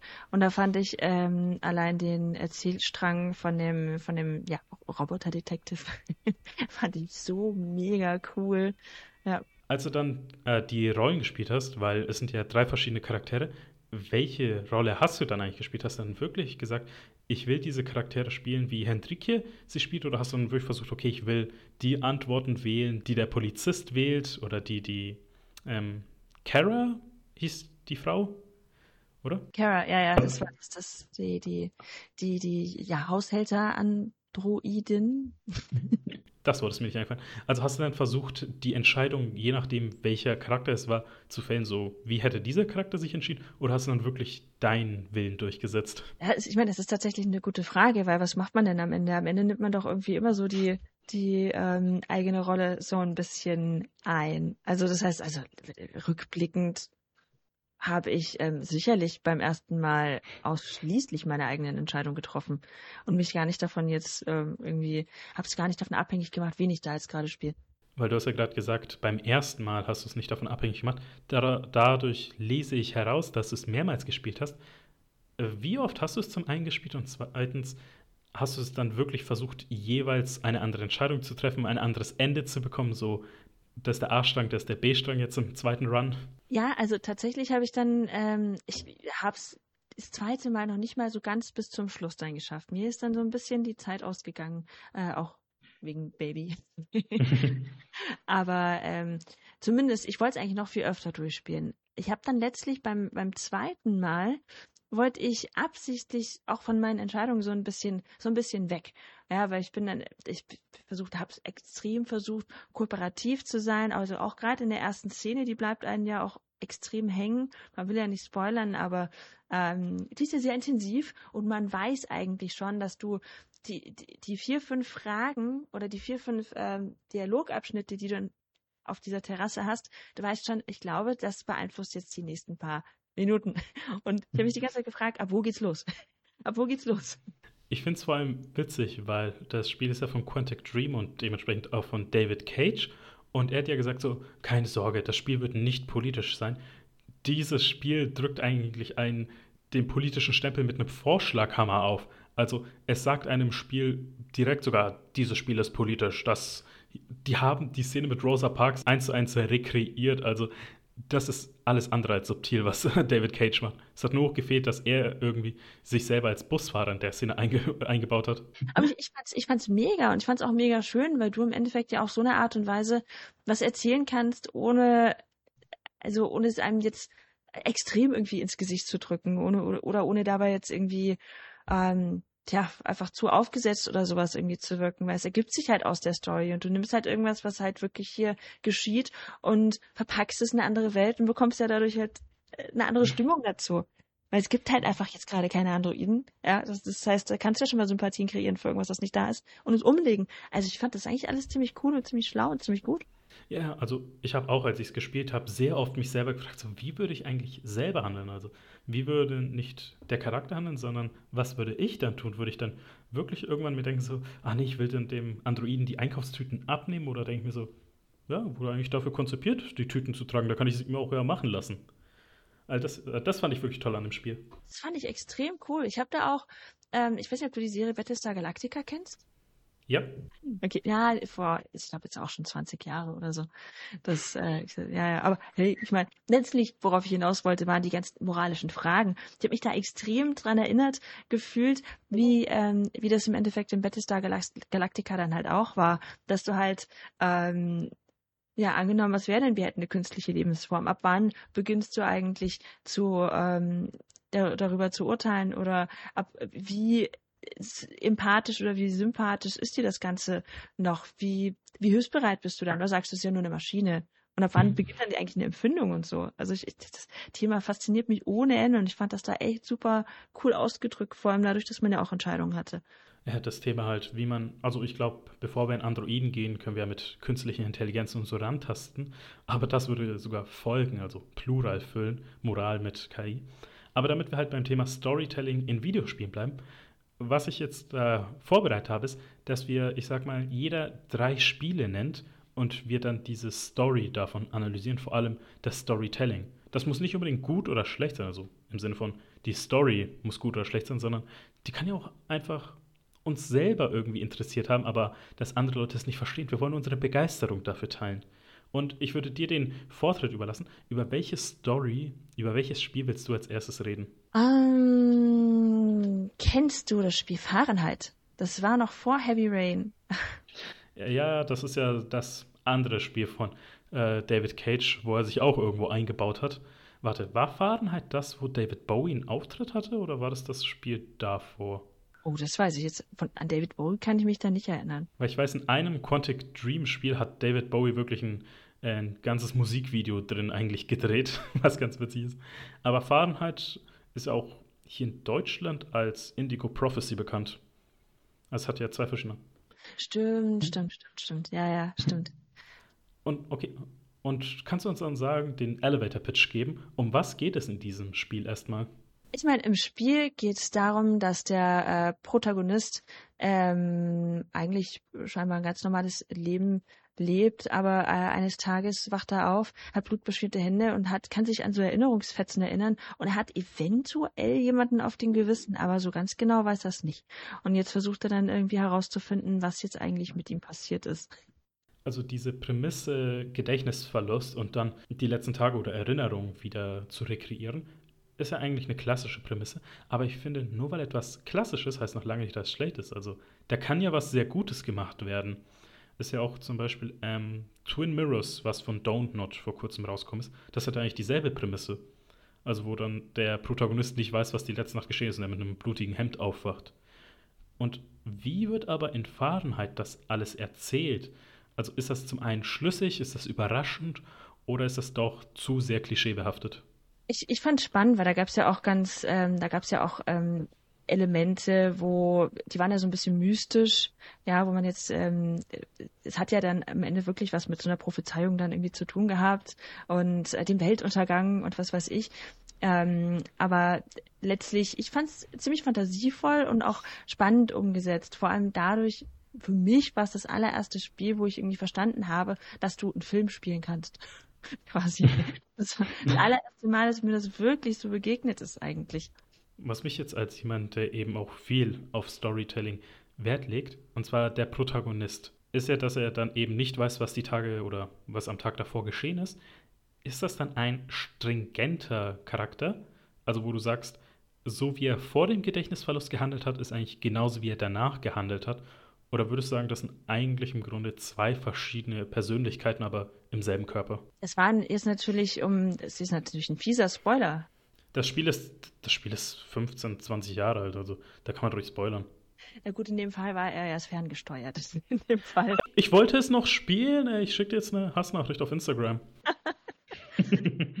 In dem Fall war das jetzt natürlich aber einfach ferngesteuert. In dem Fall war er das ja gar nicht, er selbst. Ich finde ähm, das war jetzt natürlich eine sehr einfache, ähm, ich sag mal, eine sehr einfache Abkürzung, um jetzt nicht irgendwie in eine andere Richtung nochmal zu gehen und einfach jetzt um die Story nach vorne zu treiben, dass wir die, diesen ganzen Prophezeiungs- und Weltuntergangskram noch irgendwie reinbekommen. Ähm, und witzigerweise, ich habe sogar vor kurzem versucht, noch das Spiel zu bekommen. Man kriegt es ja leider irgendwie auch gar nicht mehr so richtig zum Laufen. Ich müsste echt nochmal gucken, wo man das herbekommt. Das ist, müsste, glaube ich, auf der PS4 auch vorhanden sein, also mit einem Remaster mal draufgepackt worden. Also auf jeden auf dem Port auf jeden Fall und ich glaube, der haben bestimmt was gemacht. Also ob es jetzt ein Remaster ist, nagelt mich bitte nicht drauf fest, aber ich glaube, das müsste auf der PS4 dann mal portiert worden sein. Ähm, aber was ich nochmal zu dem Charakter dann fragen will, und zwar, als dieser Reveal kommt, dass er ferngesteuert ist, bahnt sich das dann an, dass du dann sagst, okay, das ist jetzt eine logische Schlussfolgerung oder ist das wirklich auf den letzten Metern wird das revealed, weil sie das dann sich schön geschrieben haben, also ein typischer Deus Ex Machina Moment? Nee, doch, also das hat sich ich letztlich hat sich das schon angebahnt, weil es wurden ja auch immer wieder Erinnerungsfetzen und sowas irgendwie eingespielt, so dass man schon davon ausgegangen ist, dass da irgendwas schräges passiert ist und dass da jetzt nicht einfach nur irgendwie ähm, schizophren ist äh, und es in die Richtung geht, sondern äh, da gab es natürlich noch genügend Hinweise, so dass man schon davon ausgegangen ist, dass da eigentlich was ganz anderes am Laufen war. Okay, das ist natürlich dann ein wichtiger Punkt, weil das machen ja sehr viele Spiele, diese Deus Ex Machina zu benutzen. Das ist ja das bedeutet eigentlich wörtlich übersetzt die Hand Gottes und ist dann so, okay, auf den letzten Metern geben wir der Person ein Power-Up oder wir schreiben einen easy way out, damit am Ende doch nicht die Welt untergeht oder dann doch irgendwie alles gut geht. Ähm, mein nächstes Spiel, was ich dann vorstellen will, beziehungsweise mein erstes eigentlich, hast du das schon mal gespielt und zwar Florence. Nee, das habe ich nicht gespielt. Ähm, an alle da draußen und an dich, das ist ein wunderschönes Spiel. Das habe ich erst vor, ich glaube, zwei Monaten zum ersten Mal gespielt, zum Aufnahmezeitpunkt. Das dauert 45 Minuten und ich will das auch als Beispiel für die Kategorie an Spielen nehmen, die ich dann vorstellen will. Und zwar Spiele mit wortlosem Storytelling. Weil es gibt ja einige Spiele, die eigentlich kein einziges Wort sagen und trotzdem eine schöne Geschichte erzählen. Und das macht Florence. Es erzählt eigentlich die Geschichte von der namensgebenden Florence, die einen Mann kennenlernt, die verlieben sich, ziehen zusammen, dann Breakup und dann eben, wie das Leben weitergeht für sie. Und es fällt kein einziges Wort in diesem Spiel. Also ich glaube, doch, also als sie kurz mit ihrer Mutter telefonieren, dieses typische Ja, ja, nein, mir geht's gut mäßige. Abgesehen davon fällt kein einziges Wort. Durch das Gameplay beziehungsweise durch die Aktionen wird eine Geschichte erzählt und durch die Bilder. Und das ist eigentlich intensiver, als wenn da jetzt die ganze Zeit Dialog wäre oder wenn da Videosequenzen wäre, weil du spielst dir deren Geschichte, du treibst sie aktiv voran. Und das ist halt das Tolle vor allem. Ähm, da will ich sagen, es gibt eine eigentlich eine Szene, die hat mich so sehr berührt. In dem, und, also die steht unter dem, der Prämisse Drifting Away, das so, wo sie sich langsam entfremden. Und dann ist so, dass äh, du Bilder, also es ist eine Silhouette von den beiden, wie sie in ihren Armen liegen, sich umarmen. Und die sind dann in Bilderfetzen und die musst du zusammentragen, also so wie ein Puzzle. Und die bewegen sich dann immer wieder auseinander. Also du kannst sie nicht zusammentragen. Du kannst sie nicht zusammensetzen. Der Drifting Away. Und was diese einzelne Szene für eine Symbolik, aber auch Tragkraft hat, da war ich wirklich erstmal sprachlos. Also vor allem, also zum einen wegen der Story, weil ich da sehr involviert war, aber auch, wie ich mir dann dachte, fuck, ihr habt das richtig gut umgesetzt. Muss ich mir unbedingt mal anschauen. Davon habe ich noch gar nichts, noch gar nichts gehört tatsächlich. Will mir unbedingt anziehen. Also ich kann es jedem empfehlen. Und fällt dir ein Spiel ein, das wortloses Storytelling parat hat? Sagen wir mal. Nee, tatsächlich ad hoc nicht. Nein, tatsächlich nicht. ähm, ich habe ein paar Spiele, weil, also ich wollte ja als Folgebeispiel nennen, das sind nicht meine nächsten Picks, weil da gibt es vieles, was zu beachten ist. Zum einen, eins meiner Lieblingsspiele ist Gries. Ich frage dich einfach dann, ich lasse mal eine kurze Pause, ob du dann sagen kannst, ob du das kennst oder nicht. Kenn ich auch nicht. Gries, ähm, es reicht bei diesem Spiel zu sagen, ich bin handysüchtig. Ich muss eigentlich immer alle fünf Minuten aufs Handy schauen, selbst auf der Arbeit. Und erstmal will ich sagen, riesiges Kompliment, wie interessant das Gespräch ist. Ich habe kein einziges Mal aufs Handy geschaut währenddessen. Und, und dieses Spiel hat es geschafft, dass ich dreieinhalb Stunden lang nicht aufs Handy geschaut habe. Die Story davon ist eigentlich sehr kryptisch. Du startest als Figur in einer grauen Welt und du bringst nach und nach die Farben zurück. Das, aber vor allem dieses Spiel, wie es akustisch und ästhetisch einfach ist, es zieht einen rein, wo ich mir denke, okay, die Story lässt so viel Raum für Interpretation offen, aber trotzdem, du wirst reingesogen, du bildest deine eigene Geschichte. So sehr, dass ich am Ende, wo ich sagen muss, ich war traurig, dass es vorbei ist. Weil ich merke, okay, es wird halt sehr lange wohl kein Spiel geben, das so ist wie dieses Spiel. Aber vor allem, ich war so begeistert, äh, meine Freundin hat mir zu Weihnachten, ich habe ihr den Otter geschenkt und sie hat mir ein Gemälde von dem Künstler des Spiels geschickt, äh, geschenkt. So sehr, so großartig finde ich das Spiel, dass das einzige Artwork, was bei mir in der Wohnung hängt. Krass, okay. Wow. Und es ist ein Original dann, oder? Ja, das ist wirklich ein Gemälde. Ähm, kann ich auch sagen, weil einer meiner Helden, Sebastian Tützak von Game 2, den ich auch hier im Podcast hatte, was echt noch eine große Ehre ist, der hat das auch bei sich hängen.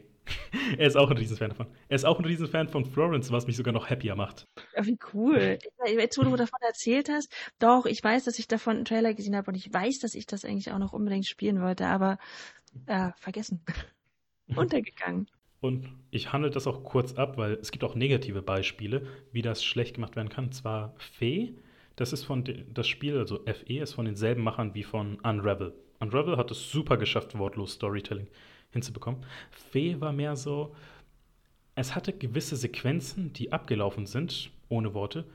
Und das Spiel hat sich gedacht, machen wir die mal kryptischer, indem wir den Anfang und das Ende jeder Sequenz wegschneiden und ihr euch selber die Verbindung schaffen müsst.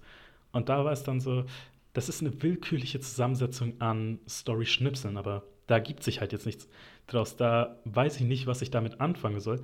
Sogar, dass ich am Ende war und ich mir dachte, kommt da jetzt noch irgendwas oder ist das fertig und was soll das alles bedeuten? Also da konnte ich nicht mal interpretieren, weil ich nicht genügend Informationen hatte. Das ist das Schlimmste, wenn das passiert. Wenn du irgendwie, ähm, wenn du durch das Spiel gehst und du denkst die ganze Zeit irgendwie, oh, ich bin etwas auf der Spur, oh, wie cool. Und dann kommt am Schluss einfach überhaupt keine Auflösung und überhaupt kein, äh, was irgendwie danach passiert ist und was das jetzt überhaupt alles bedeutet hat. Und dann kommt einem das Spiel einfach wahnsinnig bedeutungslos tatsächlich vor. Das ist die enttäuschendste. Sowas, da bleibt einem eher noch hängen, dass das Spiel einen wahnsinnig enttäuscht hat. Das Spiel ist auch ziemlich beschissen, ich sag's ehrlich. Unravel, phänomenales Spiel. Fee, lass die Finger davon. Aber ich will noch mal kurz zurück zu Florence, weil ich weiß, dass die auch äh, Interpretation vor allem die Charakterdarstellung von Figuren wichtig ist. Und das mochte ich bei Florence. Das ist kein Fantasy-Spiel. Das ist eigentlich Slice of Life, wie es wirklich passiert. Die Charaktere, die waren realistisch gezeichnet. Also mit ihren Makeln, mit ihren Ecken und Kanten. Und wo ich mir dachte, ja, ich erkenne diese Person wieder. Also die wirken für mich eigentlich, als ob man eine Momentaufnahme gemacht hat. Und das war das Wunderschöne an dem Spiel. Ey, was ist ja eigentlich das Wichtigste eh am, am, am Storytelling, oder nicht? Dass du irgendwie ähm, irgendwas wiedererkennst, was halt einfach nicht perfekt ist, wo du sagst, ah, das kenne ich vielleicht von mir, das ist vielleicht meine Marotte oder von irgendjemand anders, äh, den du kennst, dass du halt einfach diesen Wiedererkennungswert hast. Dass du sagst, ah, okay, zu einem gewissen Teil erzählst du ja dann auch meine Geschichte mit. Das war's von mir, weil ich habe gerade ein paar viele Spiele genannt. Aber zu deinem nächsten, weil du darfst, glaube ich, auch ein paar nennen. Ich habe zwar gesagt, sagen wir jeweils drei, aber ich habe gerade auch irgendwie 20 Spiele genannt auf einmal. Was ist dein nächstes Spiel? Das, da müsste ich mir jetzt echt schnell eins aus den, aus den, ähm, aus den, aus den Fingerspitzen ziehen. Aber auf jeden Fall, was ich, was ich ähm, zuletzt cool fand, das gibt's ja mittlerweile auch auf Mobile. Ähm, sag, wie heißt es denn? Dark Souls. Hier mit dem, mit dem, mit dem jungen Mädchen, das doch dann immer die, ähm, ach, mit dem Hurricane und, und da gibt's demnächst. Life is Strange. Danke. Ich weiß, so ein billiger Klassiker sozusagen, den jetzt jeder kennt, aber ich fand die Story mega, mega, mega schön. Ja, da ist dann auch, also da ist dann dieses typische Fantasy based on Reality eigentlich, weil sie hat ja übernatürliche Kräfte und das ist das Interessante. Gegen Ende war's, hat man es zum einen akzeptiert, dass einfach Teil dieser Welt ist, aber es hat einem nicht interessiert, wo sie herkommen. Also klar, jetzt mit nüchternem Abstand kann man sich denken, ich will, würde schon gern wissen, wo die herkommt, aber im Spiel, da war ich zumindest so reingezogen in diese ganzen Geschehnisse, in Max und Chloe, dass ich mir gesagt habe, das ist jetzt halt einfach ein Storytelling-Element, dass sie die Zeit zurückdrehen kann. Aber ich will halt wissen, wie ihre Geschichte ist. Ja, das stimmt. Ich meine, letztlich ähm, ja, man hat es überhaupt nicht hinterfragt. Ich habe es für mich dann einfach irgendwie so, ähm, keine Ahnung, X-Men Heroes mäßig irgendwie eingeordnet. Ja, sie hatte die wohl einfach irgendwie schon immer und hat sie halt einfach irgendwie genutzt. Und man ist dann eher wahnsinnig neugierig geworden, was man irgendwie damit machen kann und hat sich einfach wahnsinnig für die für die Geschichte dahinter interessiert und vor allem auch für die ähm, für die Freundschaft und was das jetzt irgendwie im, äh, im Endeffekt alles bedeutet. Also ich fand das mega cool, mega schön erzählt ähm, auf die Charaktere dann bezogen, ich fand die ein bisschen zu überzeichnet. Also, wo, da konnte ich wirklich sehen, okay, ihr habt da jetzt nach Stereotypen gearbeitet und das ein bisschen ausgemalt, die Entwickler. Und die haben an ein paar Stellen wirklich über die äh, Stränge geschlagen. Also, dann haben sie Max zu sehr die Introvertierte gemacht und dann Chloe die zu sehr extrovertierte Punkerin, wo ich mir dachte, weniger wäre hier vielleicht besser gewesen. Ja, das stimmt natürlich auch. Das stimmt natürlich auch. Aber auf der anderen Seite manchmal, ähm, das kann manchmal gar nicht schaden. Hin und wieder das ein bisschen äh, zu übertreiben, damit es im Endeffekt auch sehr deutlich so wahrgenommen wird. Also gerade vielleicht auch in einem, in einem Spiel, so dass du die Charaktere genauso wahrnimmst, wie sie halt auch konstruiert worden sind, ja. Ich meine, aber ja, da hast du schon recht, das war klasse. Du hast das erste, das erste Bild schon gesehen und du wusstest schon, ah ja, okay, ich weiß genau, wer sie ist. Das, ja. Aber da können wir auch auf die Storytelling-Struktur eingehen, und zwar von Episodic Games, die ja dann auch nochmal anders daran, also anders daran gehen, wie sie eine Geschichte erzählen. Weil sie müssen ja eigentlich im Grunde vier Cliffhanger und eine große Auflösung bauen über den Fall auf ihre eigene Geschichte hin in, äh, jetzt, das musst du, jetzt kann ich dir gerade nicht folgen. Was meinst du? Also weil Episode, also Spiele, die in Episodenform stattfinden, die müssen ja immer, also jetzt im Normalfall haben die fünf Episoden und die müssen ja am Ende jeder Episode einen Cliffhanger einbauen, damit man gehuckt ist für das nächste, also für die nächste Episode. Das ist ja eine komplett andere Herangehensweise an die Erzählung der Geschichte als jetzt ganz normales Rollenspiel, sage ich mal.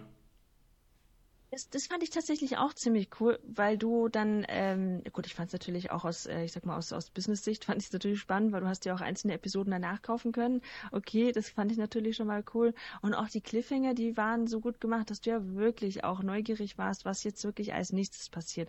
Auch wenn die natürlich wie in jedem anderen Thriller auch so ein bisschen herbeigeführt natürlich waren. Das hast du im Endeffekt schon gewusst, okay, es ist bald Schluss, okay, ich weiß, bald kommt der Cliffhanger. Du hast schon so ein bisschen drauf gewartet. Und ähm, aber letztendlich letztlich trotzdem immer noch gut. Also immer noch so gut, dass man sich dachte, ich will jetzt auf der Stelle weiterspielen. Das, aber die Herangehensweise war mal was anderes. Deswegen meine These, und zwar in jedem Spiel, das auf Episoden aufgebaut ist, wir bleiben jetzt mal bei fünf Episoden, ist die vierte immer die beste. Und zwar, weil die vierte muss eigentlich nur aufbauen, die muss es wirklich fast schon zu einem Höhepunkt bringen, die muss aber nicht liefern die kann dir so viele Fragezeichen schicken, wie du willst, aber sie muss keine Ausrufezeichen schicken. Das ist die Aufgabe der fünften Episode. Die vierte kann dir sagen, so, hey, Bubbele, wir gehen jetzt dann später zu einem Süßigkeitenladen. Du kannst dir dann später nehmen, was du willst. Schreib dir jetzt schon mal eine Liste, was du haben willst. Ob du dann später beim Süßigkeitenladen auch alles bekommst, ist nicht mehr meine Aufgabe. Das ist nicht mehr die Aufgabe der vierten Episode. Deswegen immer die vierte Episode macht am meisten Stimmung, am meisten Spannung. Das, äh, das ist meine These. Aber muss es ja auch, weil du musst ja im Endeffekt noch, ein, äh, noch eine Schippe drauflegen, damit jetzt auch wirklich was auf dem Spiel steht, ganz am Schluss. Das musst, das musst du ja im Endeffekt auch so ein bisschen konstruieren. Noch, noch, noch irgendwas Wichtiges muss passieren, noch irgendwas, noch irgendeine Gefahr. Du musst äh, geschehen, damit du die am Schluss auch auflösen kannst, sonst wird's ja fad. Ja, und da ist dann auch wieder bei Life is Strange. Die vierte Episode fand ich tatsächlich am besten. Das war die, wo Max in die alternativen Realitäten eintaucht, also wo sie da, wo dann Chloe auf einmal keine Punkerin ist. Und ich kann sagen, ich habe während dieser Folge zweimal geweint.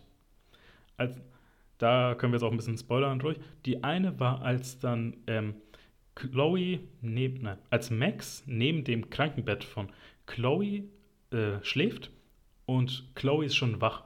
Und ich dachte mir halt so in dem Moment so, bitte beweg dich, irgendwas, lege die Hand auf den Kopf, sprich mit ihr. So, ich weiß, du kannst nicht, aber bitte tu es. Und da bin ich halt wirklich so verzweifelt in Tränen ausgebrochen. Und das war halt auch ein bisschen so ein forcierter Moment.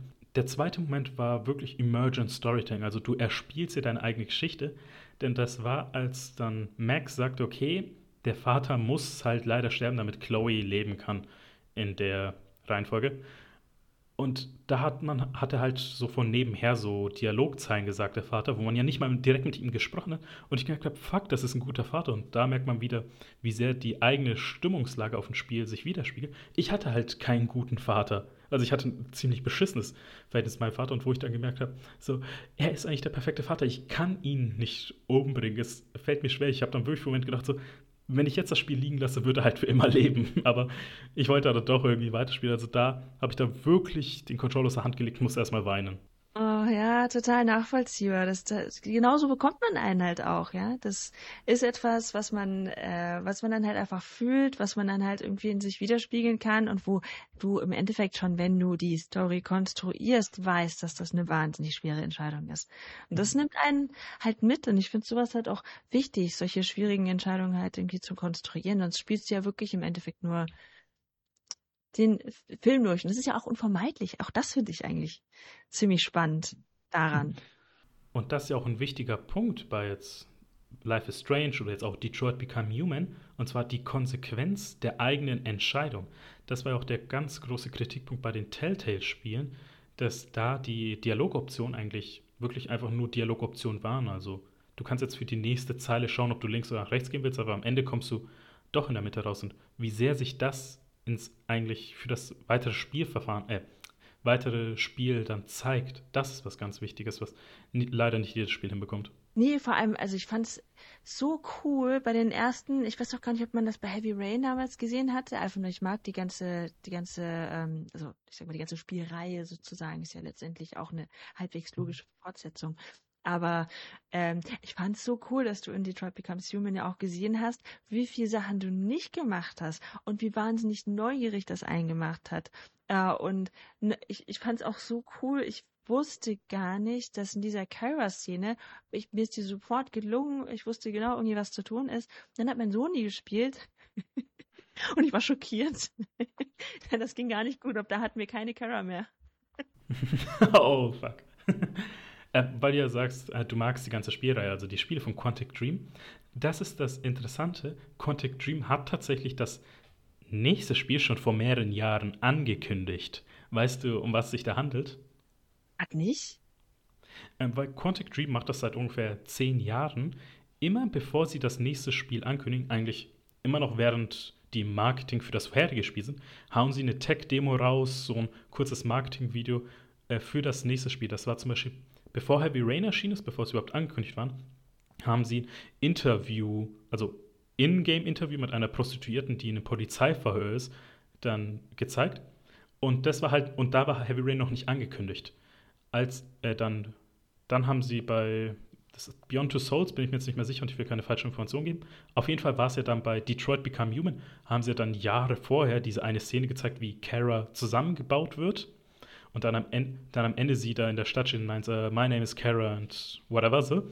Und vor ein paar Jahren haben sie, und das ist so ein geiles Video, auch so wieder ein Interview mit einem Magier veröffentlicht, das halt komplett schwarzhumorig ist. Also es ist eigentlich ein Casting. Und wo ich mir denke, wenn sie es schaffen, ins, also ich meine, wenn das wirklich das nächste Spiel wird, und schaffen, den Humor da reinzubringen, dann bin ich sold. Ich fand diese eine Szene super witzig. Also googelt alle mal nach ähm, Dark Magic und Quantic Dream, dann wisst ihr, wovon ich rede. Also das, äh, da kann ich auch noch mal gleich danach googeln. Auch das habe ich nicht mitbekommen. Ich habe das Gefühl, ich bin hinterm Mond, was, was sowas angeht. Ich gucke kaum noch YouTube irgendwas. Aber ähm, mega, das muss ich mir unbedingt auch noch mal reinziehen. Weiß man, wann da was kommt? Nee, ne? Ja, die haben ja vor kurzem alles nochmal im Epic Game Store rausgebracht und sind jetzt kein Teil von Sony mehr. Deswegen wird, glaube ich, eine Weile dauern, bis das kommt. Ähm, mein, mein nächstes Spiel, ich versuche mich kurz zu halten, und zwar, kennst du das Spiel Persona 5? Nee, auch nicht. Aber ich weiß, dass ich das auf jeden Fall schon mal gehört habe. Die Sache ist, es ist ein gutes JRPG, ein langes JRPG, ich will aber über die beschissene Version von Persona 5 reden. Und zwar das Rollenspiel namens ähm, Legends of Heroes, Trades of Cold Steel. Es ist eigentlich, wenn man sagt, Persona 5 bei Wish bestellt. ja, das ist ja auch ein Punkt, deswegen habe ich auch gesagt, dass wir auch Negativbeispiele nehmen können. Persona 5 ist ja eine Mischung aus Dungeon Crawler und Schulalltag, wo du jeden einzelnen Tag durchspielst. Also du hast ja wirklich einen Kalender und kannst dir dann sagen, okay, jetzt will ich mal in den Dungeon gehen oder jetzt will ich mal mit Freunden abhängen. Trades of Cold Steel versucht ein Best-of zu sein, aber bekommt nichts hin. Also du fängst da wirklich dann, du hast da so vier Tage im Monat spielst du und ist so, du bekommst am Anfang des Monats eine Szene so, wo eindeutig klar ist, okay, es handelt sich jetzt um diese zwei SchülerInnen, um die wird sich jetzt das ganze nächste Kapitel handeln. Dann hast du einen freien Tag, das heißt, weil die sind an einer Militärakademie, wo man Fetch-Quests machen darf inklusive man muss einmal im Monat in den schlechtest designtesten Dungeon überhaupt gehen. Da ist wirklich so, was heißt, unter eurem Wohngebäude, da ist ein Dungeon. Da ist ein Verlies mit Monstern, die muss man beseitigen. Und jeden Monat öffnet sich eine neue Etage. Kannst du die bitte erkunden? Und ich denke, ey, ihr seid so scheiße. Und dann, die Hauptstory ist dann wirklich, wo dann sagt, okay, ihr habt jetzt einen Field-Trip über ein Wochenende wohin. Hier habt ihr einen Ordner mit Aufgaben, die ihr erledigen müsst, die auch ziemlich fetch-questig sind. Das nimmt ungefähr 80% der Zeit ein. Am Ende des Wochenendes, dann kommt ein bisschen Story rein, wo ich mir denke, dieses 80-Stunden-Spiel hätte man easy auf 15 Stunden runterkürzen können. Also dieses Spiel hat versucht, Persona zu sein in einem Best-of und gibt einem nur Füllmaterial. Also da ist dann auch dadurch, dass die einzelnen Kapitel, in Anführungszeichen Monate, so fokussiert auf die einzelnen Charaktere sind, haben sie mal kurz ihr Spotlight, aber für den Rest des Spieles sind sie halt quasi nicht, äh, nicht mehr relevant. Ja, es ist, ähm, ich meine, das ist eh auch eines der blödesten Sachen, die man machen kann. Wenn du irgendwie dann versuchst, die Story zu erzählen, und dazwischen bist du mit irgendwelchen stumpfsinnigen Quests oder was weiß ich was irgendwie beschäftigt, um dich halt zu beschäftigen. Aber wirklich storyrelevant ist es nicht. Warum du das gemacht hast, ist ja auch wirklich gar nicht klar. Und das, sowas ist eine extrem frustrierende Erfahrung, finde ich. Vor allem das Spiel benutzt ein Storytelling-Element, was eigentlich viele Spiele machen können und gut ist. Und zwar die erste Szene oder der erste Akt ist mitten im Spiel, also jetzt irgendwie halfway down the line. Also du siehst dann schon eine Szene, die ist dann im fertigen Spiel bei 70 Stunden, 60 Stunden ungefähr drin. Und dann und das endet mit so einem Cliffhanger quasi, dass die ähm, gegnerische Partei eine Rakete, äh, eine Rakete abfeuert und der Hauptprotagonist in die Kamera schreit so, nein, wo man sich denkt, okay, haben die jetzt gerade die Welt ausgelöscht? Dann spielt man das Spiel und dann ist und das ist die Sache. Ein Spiel kann eigentlich mit diesem Element spielen, also im Sinne von, es baut darauf auf, im Sinne von, es erzählt ganz, ja, das ist die größte Militärbase überhaupt und da gibt es starke Waffen und whatever, macht das Spiel nicht. Das dann wirklich, irgendwann komme ich in dem Spiel an und ich denke mir, ah fuck, da war ja was. Und dann ist die Auflösung dieser Szene. Die gegnerische Partei löst diese Rakete aus, der Protagonist schreit in die Kamera und dann ist so kurz still und dann so, ach ja, das war nur so ein Test äh, testgeschützt, falls irgendwer mal zufällig auf den Knopf kommt, dass kein Schaden ausgelöst wird. Also im Grunde haben sie einen verarscht. Okay, das ist, das ist ja noch schlimmer, weil du wartest ja die ganze Zeit darauf. Du kannst ja nicht so viel Spannung aufbauen und das irgendwie im Nichts äh, enden lassen. Ich meine, es hat beispielsweise jetzt kein Spiel, aber Breaking Bad hatte das mhm. ja genau so gemacht. Ja, mit dieser irrwitzigen Szene im Endeffekt gestartet, wo du ja dann darauf, äh, wo du wirklich dann entdeckst, irgendwie Folge für Folge, was jetzt eigentlich wirklich passiert ist. Und immer dann, wenn du denkst, es geht nicht schlimmer, geht's noch schlimmer. Das ist cool. Das ist, das kannst du ja so machen. Aber wenn du die ganze Zeit im Spiel nur darauf wartest, was jetzt eigentlich passiert, dann ist das gar nicht. Das ist Zeitverschwendung. Da ärgert man sich doch, dass man überhaupt Zeit mit äh, verschwendet hat. Ja, weil das erinnert mich an eine Sache und zwar die Serie How I Met Your Mother. Man kann jetzt über die Serie halten, was man will. Ich persönlich mag sie. Und es gibt eine echt tolle. Ich habe sie nicht zu Ende geguckt. ähm, das ist eine Folge, ich glaube, der zweiten oder dritten Staffel, wo quasi, ähm, wo, der, die, wo die Geschehnisse rückwärts erzählt werden. Also da sind Ted und Robin am Flughafen und dann schauen sie, okay, was hat jetzt dazu geführt, dass wir jetzt eigentlich hier sind? Und dann geht es immer weiter zurück. Also man kennt schon das Ergebnis und dann geht es immer einen Schritt zurück und bis man am schlussendlichen Auslöser da ist. Und das habe ich eigentlich so selten gesehen, dass eine Geschichte rückwärts erzählt wird. Also Chapeau an die DrehbuchautorInnen. Die habe ich sogar gesehen. Ich glaube, äh, äh, die war auch super verspult, aber auch super spannend. Ist ja auch echt eine Kunst, das dann zu machen, weil du musst es ja genauso organisieren, als würdest du es vorwärts erzählen. Das ist ja quasi kein Unterschied. Ja, rückwärts ist uns rückwärts, ja, aber du musst es ja genauso. Für uns ist es vorwärts, das ist ja nur eine Geschichte rückwärts. Spannend sein, ja. Das ist mega. Gut, ja, ich meine, strukturell. Ja, aber ja. Wir, wir, bewegen uns vorwärts schon in Richtung Ende hin, aber wir haben beide noch ein letztes Spiel, was wir erwähnen wollen, worüber wir sprechen wollen. Was ist dein letztes Spiel, wo wir über das Storytelling und die Geschichte davon reden wollen? Och, ich meine, ich eine ganze Reihe wäre es eigentlich in dem Fall, und zwar die ganze Uncharted-Reihe. Ich habe jetzt hm. keine, keine, negativen Beispiele irgendwie gehabt, ähm, aber die ganze Uncharted-Reihe, ich finde die einfach mega, mega von vorn bis hinten. Die sind, es ist eigentlich einfach ähm, Indiana Jones nur halt als Spiel. Irgendwie, ja. Es ist wirklich eine tolle Spielerei und da ist auch ein Element, auf das wir mal ansprechen können, und zwar ludonarrative Dissonanz. Denn alle denken bei Nathan Drake, oh, der ist ja voll cool, der ist chillig, mit dem kann man bestimmt gut befreundet sein. Und er wirkt auch wie ein netter Kerl in den Story-Sequenzen. In dem Gameplay, da würde er eigentlich schon als Massenmörder zählen. Weil so, es ist kein Scherz, ich habe ja vor zwei, drei Jahren mal die Reihe nachgeholt und auf der PS4 gibt es ja auch so einen Kill-Counter. Und da war am Ende des ersten Teils, den ich leider nicht gut finde, weil zu viel Gegner wären, 2800 Gegner besiegt. Und ich denke mir, innerhalb von einem Wochenende Ingame-Zeit hat er 2800 Menschen erlegt. Er ist eigentlich ein Massenmörder, da kann er nicht so ein cooler Mensch sein. Und da ist halt auch so, ja, er ist Buddy, er ist ein bisschen tollpatschig, ein Quirky und so. Und dann, nee, der macht Sprünge von 10 Metern und äh, erschießt hier Men Menschenmassen. Das halt dann auch wieder gesagt, ludonarrative Dissonanz. Der Unterschied zwischen Geschichte und Gameplay, wie sich der Charakter darin verhält. Das stimmt, das stimmt. Das habe ich mir zwischendrin auch gedacht. Da habe ich mich auch gefragt, in, in, in Filmen machst du das ja oft so ein bisschen romantisch. Da werden die dann, ähm, die sterben dann nicht wirklich, ja. Die, die stehen auch gleich wieder auf oder sowas. Da versucht man das ja, äh, gerade wenn du so einen Charakter versuchst darzustellen, ja so ein bisschen softer irgendwie auch zu machen, damit du halt noch mit dem sympathisieren kannst. Ja, dass es nicht irgendwie so ein, so ein Terminator-Charakter hat. Aber im Game, ich meine, was was willst du sonst machen? Alle mit der Peitsche erschlagen? Du weißt ja, ich meine, wie lange schlafen die dann? Was für Regeln musst du dann im Spiel aufstellen, damit das überhaupt noch Sinn ergibt? Also, das ist gar nicht so leicht in dem Fall. Und dann distanziert man sich dann tatsächlich, weil man weiß, das ist ja jetzt nur quasi ein Mittel zum Zweck. Du spielst ja jetzt halt einfach nur. Das haben sie ja im, äh, das haben sie ja im vierten Teil gut gelöst, weil da ist die Anzahl an Gegner drastisch reduziert.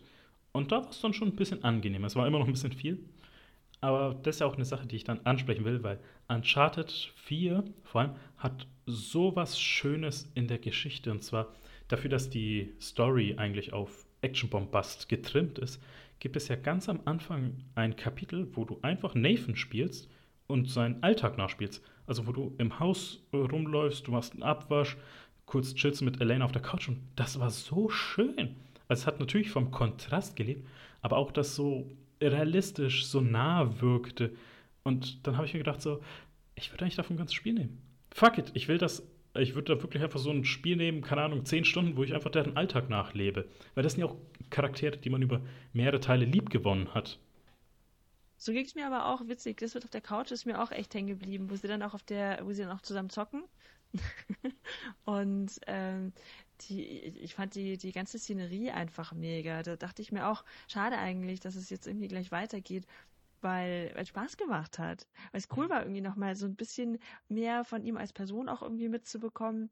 Das, ähm, ja, das, das stimmt. Da war ich auch ganz traurig. So, hm, okay, na gut, dann geht's jetzt wieder ins Abenteuer. Umso mehr hat mich dann diese eine Szene gebrochen, als Elena dann herausfindet, was sie machen. Also wo sie ihm in diesem Hotelzimmer dann verlässt eigentlich. Und da hat mich das hart getroffen, weil, ja, man hat diese Charaktere über so viel Teil lieb gewonnen, dann hat man deren normales Leben gesehen. Und was ich erwähnen will, ist ja das Ende von Uncharted 4, da können wir auch ruhig spoilern. Das ist eins der schönsten Enden, weil ich mir dachte, er hat es verdient. Nathan und Elena haben wirklich so ein schönes Leben mit der Tochter da verdient und wo man dann nochmal so durchgeht, also die Tochter dann spielt und schaut, okay, die haben das gemacht, die waren auf den Magazinen, haben diese Sachen gefunden, die haben einen Hund, schöne Insel und dann nochmal mit Sully und so, wo man diese Postkarten findet, wo ich mir denke, es muss nicht immer Action geladen sein, es muss nicht immer so High Pacing sein, das war schön entspannt und ich dachte mir so, ja, das fühlt sich richtig an. Total, so, so ging es mir, so ging's mir auch. Ich meine, das hat mich auch, ähm, ich meine, du hast ja irgendwie auch so eine gewisse Erwartung, wenn du wirklich eine, ich sag mal, eine wirklich ernst gemeinte Story von vorn bis hinten in so einem Spiel hast. Du machst ja nicht, du, du, du, machst ja nicht diesen ganzen, du gehst ja hier jetzt nicht durch die Hölle, um am Schluss dann irgendwie äh, einen Aufhänger, einen Cliffhanger irgendwie fürs nächste Spiel für noch mehr Hölle zu haben. Irgendwie willst du ja eigentlich auch so am Schluss so ein bisschen Frieden haben. Du willst sehen, geht's allen gut? Was machen die da jetzt? Ähm, und willst ja auch irgendwie was Schönes, was dich irgendwie auch so, so ein bisschen mitnimmt und berührt und auch so ein bisschen beruhigt. Und du sagst, okay, jetzt ist alles gut. Das will man ja auch haben. Und ich fand das super cool, wie das dargestellt wurde. Das fand ich tatsächlich mega schön. Absolut. Für mein letztes Spiel da musste ich auch wieder fragen, kennst du die Yakuza-Reihe? Gespielt habe ich sie nicht. Ich habe mir aber, ähm, ich, ich glaube mal so ein ganzes zusammengeschnittenes YouTube-Video dazu irgendwie reingezogen, weil die Story ziemlich cool war. Aber ich kann sie dir bei weitem nicht wiedergeben. Das ist länger her. Also ich bin ja sehr großer Yakuza-Fan. Ich habe innerhalb von den letzten drei Jahren alle Teile nachgeholt, die es auf der PS4 gibt. Und ich will mit Yakuza Zero anfangen. Also nicht nur euch nahelegen, weil das der perfekte Einstieg ist, sondern dieses Spiel ist eigentlich Storytelling per excellence. Zum einen die Hauptstory, die hat zwei Protagonisten, Majima und Kiryu. Und das ist das Tolle, die begegnen sich niemals im Spiel. Das ist eine binäre Narrative eigentlich, also binär entweder oder. Entweder Majima oder entweder Kiryu. Und irgendwann am Anfang denkt man sich, okay, das sind zwei verschiedene Stories, warum sind die beim Spiel? Und irgendwann merkt man, die spielen sich eigentlich zu. Irgendwann spielen die im selben Storystrang, aber die Charaktere begegnen sich niemals. Bis zum Ende wissen die eigentlich nicht mehr von der Existenz des anderen.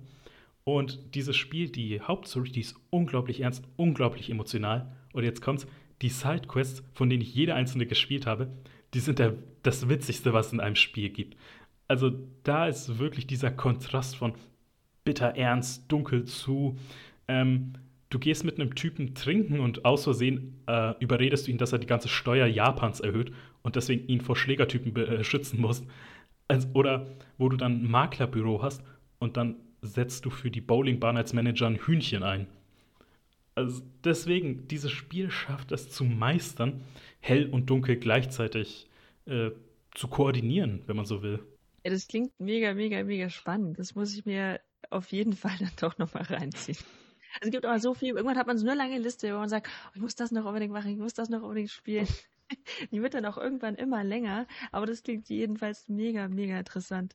Wenn du Liste sagst, weil ich habe die gerade hier wirklich stehen, eine physische Liste, wo alle Spiele stehen, die ich noch spielen will. Drei Spalten, doppelseitig bedruckt. Ja. Ich komme da nicht, ich komme da nicht hinterher. Ich, sich dann irgendwie zu organisieren und sich dann auch echt die Zeit dann dafür zu nehmen, dass dann, ähm, also zu zocken einfach, ja, eine Story geben. Du musst dir ein bisschen Zeit dafür auch nehmen. Nicht nur als ja. Stunde. Dann willst du auch länger spielen. Dann bist du wieder die äh, Wir haben halt Jobs, vor allem du hast ja unglaublich viel, was du machen musst. Ich habe bei mir, äh, damit ihr es mal ungefähr wisst, so für einen Podcast was machen muss. Also da ist nicht nur Recherche, nicht nur hier aktives äh, Moderieren, sondern der Schnitt im Endeffekt. Also ihr könnt das ungefähr die dreifache, vierfache Länge der Folgenlänge brauche ich im Schnitt also. Ich glaube, das geringste, was jemals war, war, dass ich sechs Stunden im Schnitt für eine Folge saß. Wo soll ich da noch spielen? Es kommt auch jede Woche was Neues raus. Ja, das ist ja das Nächste. Ich meine, man freut sich natürlich, vor allem wenn jetzt irgendwie trotz Pandemie ja dann doch noch einiges rauskam. Ähm, aber trotzdem, es ist echt, echt schwer. Ich meine, aktuell, wir haben uns echt organisiert, dass wir zumindest versuchen, freitags zu zocken oder Musik zu machen. Oder wir nehmen sogar zwei Tage. Dann haben wir freitags und samstags. Aber äh, da spielen wir dann auch wieder meistens zusammen, weil es halt einfach so viel Spaß macht. Es ist echt schwer, vor allem weil es einen ja auch interessiert und irgendwann verlierst du sonst auch so ein bisschen den Anschluss. Ja, dann gibt es schon zehn Spiele, die du gern gespielt hättest, die echt cool waren und du hast sie immer noch nicht gespielt. Ich habe Valhalla noch nicht gespielt. Immer noch nicht. Assassin's Creed? Ja, äh, die habe ich auch nicht gespielt. Nein, auch Assassin's Creed Valhalla nicht. Und auch den, ähm, heißt doch auch Valhalla. Gleich ist Valhalla. Dings, äh, der, der neueste heißt Valhalla, der in der nordischen Mythologie. Ja. Der was. genau, den, aber, den habe ich nicht. Ähm, aber wir nähern uns jetzt langsam dem Ende hin. Aber davor will ich eine Sache von dir wissen, weil, wie wir jetzt gerade gesagt haben, wir haben wenig Zeit und noch weniger Zeit, dann die Spiele zu spielen, die wir wollen. Was ist eigentlich das nächste Spiel, auf das du dich freust, was entweder erscheint oder auf das du dich einfach freust zu spielen, also nachzuholen? Tatsächlich, oh, Neuerscheinungen. Ich, habe ich jetzt gar nicht so groß im Sinn. Aber so blöd es klingt, ich muss und habe richtig Lust, WoW Retail endlich mal Max-Level zu werden. Also, warte, ähm, WoW Retail ist das ganz normale World of Warcraft, oder? Also nicht das. Aktuell, deswegen. Äh, das ist meine Theorie. Und zwar dadurch, dass halt WoW Classic äh, schon erschienen ist und jetzt das erste Add-on dazu, also das allererste Addon nochmal erschienen ist, Burning Crusade Classic, in vielleicht zehn Jahren oder weniger, ist man dann einfach beim aktuellen Punkt angekommen, wo dann World of Warcraft Classic das aktuelle Addon hat, dass irgendwann erscheint es World of Warcraft Classic Classic. okay, könnte ich weiß nicht. Klassik war natürlich damals schon was anderes. Ich meine, ich könnte mir vorstellen, dass irgendwelche, dass man irgendwie nochmal Lust hätte auf Legion oder so, nochmal von vorne. Aber Klassik an sich, das, ähm, das war ja so neu, das war extrem emotional damals. Das konnte man ja jetzt ähm, auch gar nicht mehr nachstellen. Ähm, aber ja, ich könnte mir vorstellen, dass es gewisse Erweiterungen gab, vor allem weil Legion auch so cool war, dass das nochmal vielleicht irgendwann käme. Aber du hast gesagt, du willst ja Max-Level werden. Erstmal, welche, welche Rasse, welche, nein, ich will das Wort nicht benutzen, welche Kultur, welche Charakterklasse und vor allem, wie ist dein Playstyle so? Bist du eher tanky, bist du Healerin? Was machst du? Support? Ich einfach ein Holy Priest. Holy Priest und ich habe noch einen ähm, Jäger. Aber ähm, ich habe beide als ähm, Blutelfen. Einfach weil hm. die ein wahnsinnig schönes äh, Model haben.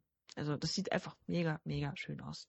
Ähm, da habe ich irgendwann den Spleen gehabt, dass ich mir in, dass ich ähm, alte ähm, alte Instanzen und so weiter abgelaufen bin, um diese ganzen extrem kleinen ähm, Bikini-Leder-Outfits zu sammeln.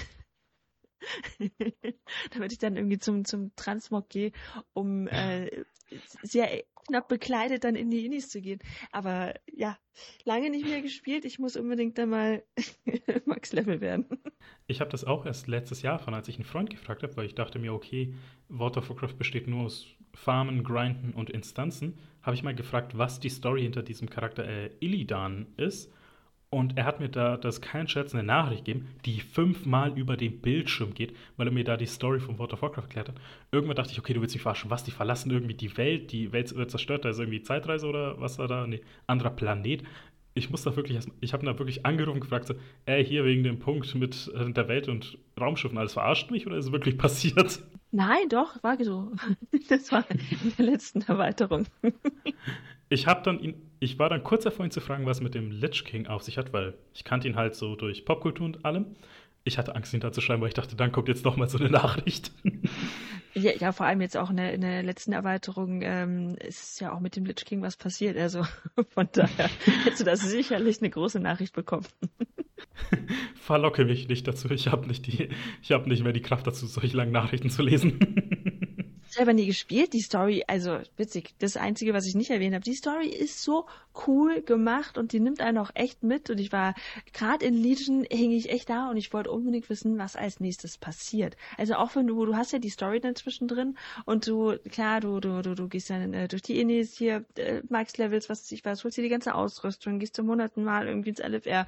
Aber du willst halt echt einfach wissen, was jetzt als nächstes passiert. Und es ist so mega cool. Das erste Mal, wenn du dann da stehst und die, diese großen Cutscenes kommen und du weißt, dass die gerade jeder gesehen hat, weil die alle noch dastehen. Ach, mega. Das wäre ja auch ein cooler Punkt gewesen, den wir hätten besprechen können, und zwar Storytelling in MMOs. Da ist ja zum Beispiel ich als großer JRPG-Fan, ich habe es nur mal kurz angespielt, Final Fantasy XIV soll ja eins der besten äh, MMOs aktuell auf dem Markt sein. Und das weiß ich von Fans der Final Fantasy 3. Sie sagen, das hat eigentlich die beste Story, zumindest eine der besten Stories im ganzen Franchise. Und das muss was für ein MMO heißen. Ja, ja, ich bin gespannt, weil das wäre auch das allererste Mal, dass ich mich dann zu Final Fantasy hinreißen lassen würde. Ich habe zwar oft mal irgendwie über die Schulter geschaut, aber es hatte mir persönlich irgendwie nichts gegeben. Da habe ich mich irgendwie nicht mit identifizieren können. Ich weiß aber nicht warum. Das hat bei mir überhaupt nicht emotional funktioniert. Kann ich verstehen. Also weil ich denke mir, wenn du gerade sagst, dass du damit nichts anfangen kannst, ich muss diesen Drang unterdrücken, dir irgendwie die Spiele gerade schmackhaft zu machen und zu empfehlen. Aber ähm, weil du es ja auch gesagt hast, dann, dass du in der Instanz in World of Warcraft warst und da die Cutscenes gesehen hast, da, das habe ich auch gesehen von FreundInnen und vor allem auch auf Instagram, dann kommt bei Final Fantasy XIV ab und zu wirklich Einblendung, wo steht, ey, geh jetzt mal besser auf die Toilette, weil die nächste Cutscene dauert halt einfach super lang, die kannst du nicht anhalten und unterbrechen. Also da sind dann wirklich Cutscenes, die 20 Minuten oder so dauern. Hm, ja, ja, das gelesen hatte ich das auch schon. Gesehen habe ich bis jetzt äh, noch keine von diesen ähm, langen, langen, langen Cutscenes. Aber ähm, weil ich jedes Mal dachte, dass mir dann irgendwie auch so ein bisschen der Zusammenhang fehlt, weil ich mich mit der Story davor nicht beschäftigt habe, weil mhm. ich irgendwann mal angefangen habe zu spielen und irgendwie hat das bei mir nicht funktioniert. Aber die Leute sind ja begeistert. Also das, was ich äh, gehört habe, war immer, dass sie es abgöttisch lieben, das Spiel und auch immer und immer und immer wieder spielen. Also ich bin ja selber großer Fan und wenn ihr halt jetzt no, euch noch nicht an die ganz großen Teile der Reihe rantraut oder erstmal warten wollt oder nichts anfangen könnt, was ich empfehlen kann, ist ähm, World of Final Fantasy. Das ist eigentlich witziges Final Fantasy gemischt mit Pokémon. Ihr sammelt die Monster, die machen überall Jokes die ganze Zeit. Da ist zum Beispiel immer noch einer der besten Jokes, die ich jemals in einem Spiel gelesen habe. Und zwar, das war so wie bei einem Pokédex, die Einträge der Monster. Eine Duo-Lizard, also ein kleiner Drache mit zwei Köpfen. Und der Text war, ähm, ich kenne nur auf Englisch, twice the lizard, once the bodies, always rap battling itself, but can never finish because of all the poison it spits. Und so sind halt die ganzen, Eint so sind halt die ganzen Einträge geschrieben, wo ich mir dachte, ey, selbst wenn ihr nichts mit Final Fantasy anfangen könnt, das Spiel ist witzig, wir werden eine gute Zeit haben. Es klingt auf jeden Fall mega. Aber wir kommen jetzt langsam zum Ende und ich will mich erstmal bedanken für diese insane gute Folge, die wir hatten. Ich hatte so viel Spaß. Wir haben so viel gelernt. Und bevor wir jetzt aber dann wirklich die beenden, ich will dir die letzten Worte überlassen. Was hast du an unsere ZuhörerInnen von Still Thinking About zu sagen? Ich meine, eine Sache, die ich persönlich irgendwie bei, bei Storytelling und Storytelling in Games ja auch spannend finde und auch generell beim Thema Storytelling, dass fünf Leute können ein Spiel spielen, ja, das eigentlich eine vorgegebene Story hat und trotzdem wird jeder Einzelne was anderes dabei empfinden und was andere damit auch verbinden. Und das finde ich eines der spannendsten Sachen. Also wenn man sich wirklich noch gar nicht irgendwie mit dem Thema beschäftigt hat oder sich dachte, oh nein, Story Games sind eigentlich recht langweilig oder da kann ich mir auch einen Film anschauen. Ich ähm, würde trotzdem einfach mal empfehlen, eins mal auszuprobieren, ja, vor allem von der, von der langen Liste oder von der coolen Liste, die du ja irgendwie auch äh, gegeben hast. Da werde auch ich mir ein paar rauspicken, vor allem das Game, das gar keine Worte hatte. Ähm, das will ich eigentlich unbedingt sehen. Ähm, das, ich persönlich bin ähm, davon überzeugt, dass das eigentlich fast immer eine sehr, sehr schöne Erfahrung sein kann und man viel Positives mitnehmen kann. Das hast du wunderschön gesagt und ich werde nichts da ranhängen, außer ich bin Adriano und das war Still Thinking About. Goodbye and good night.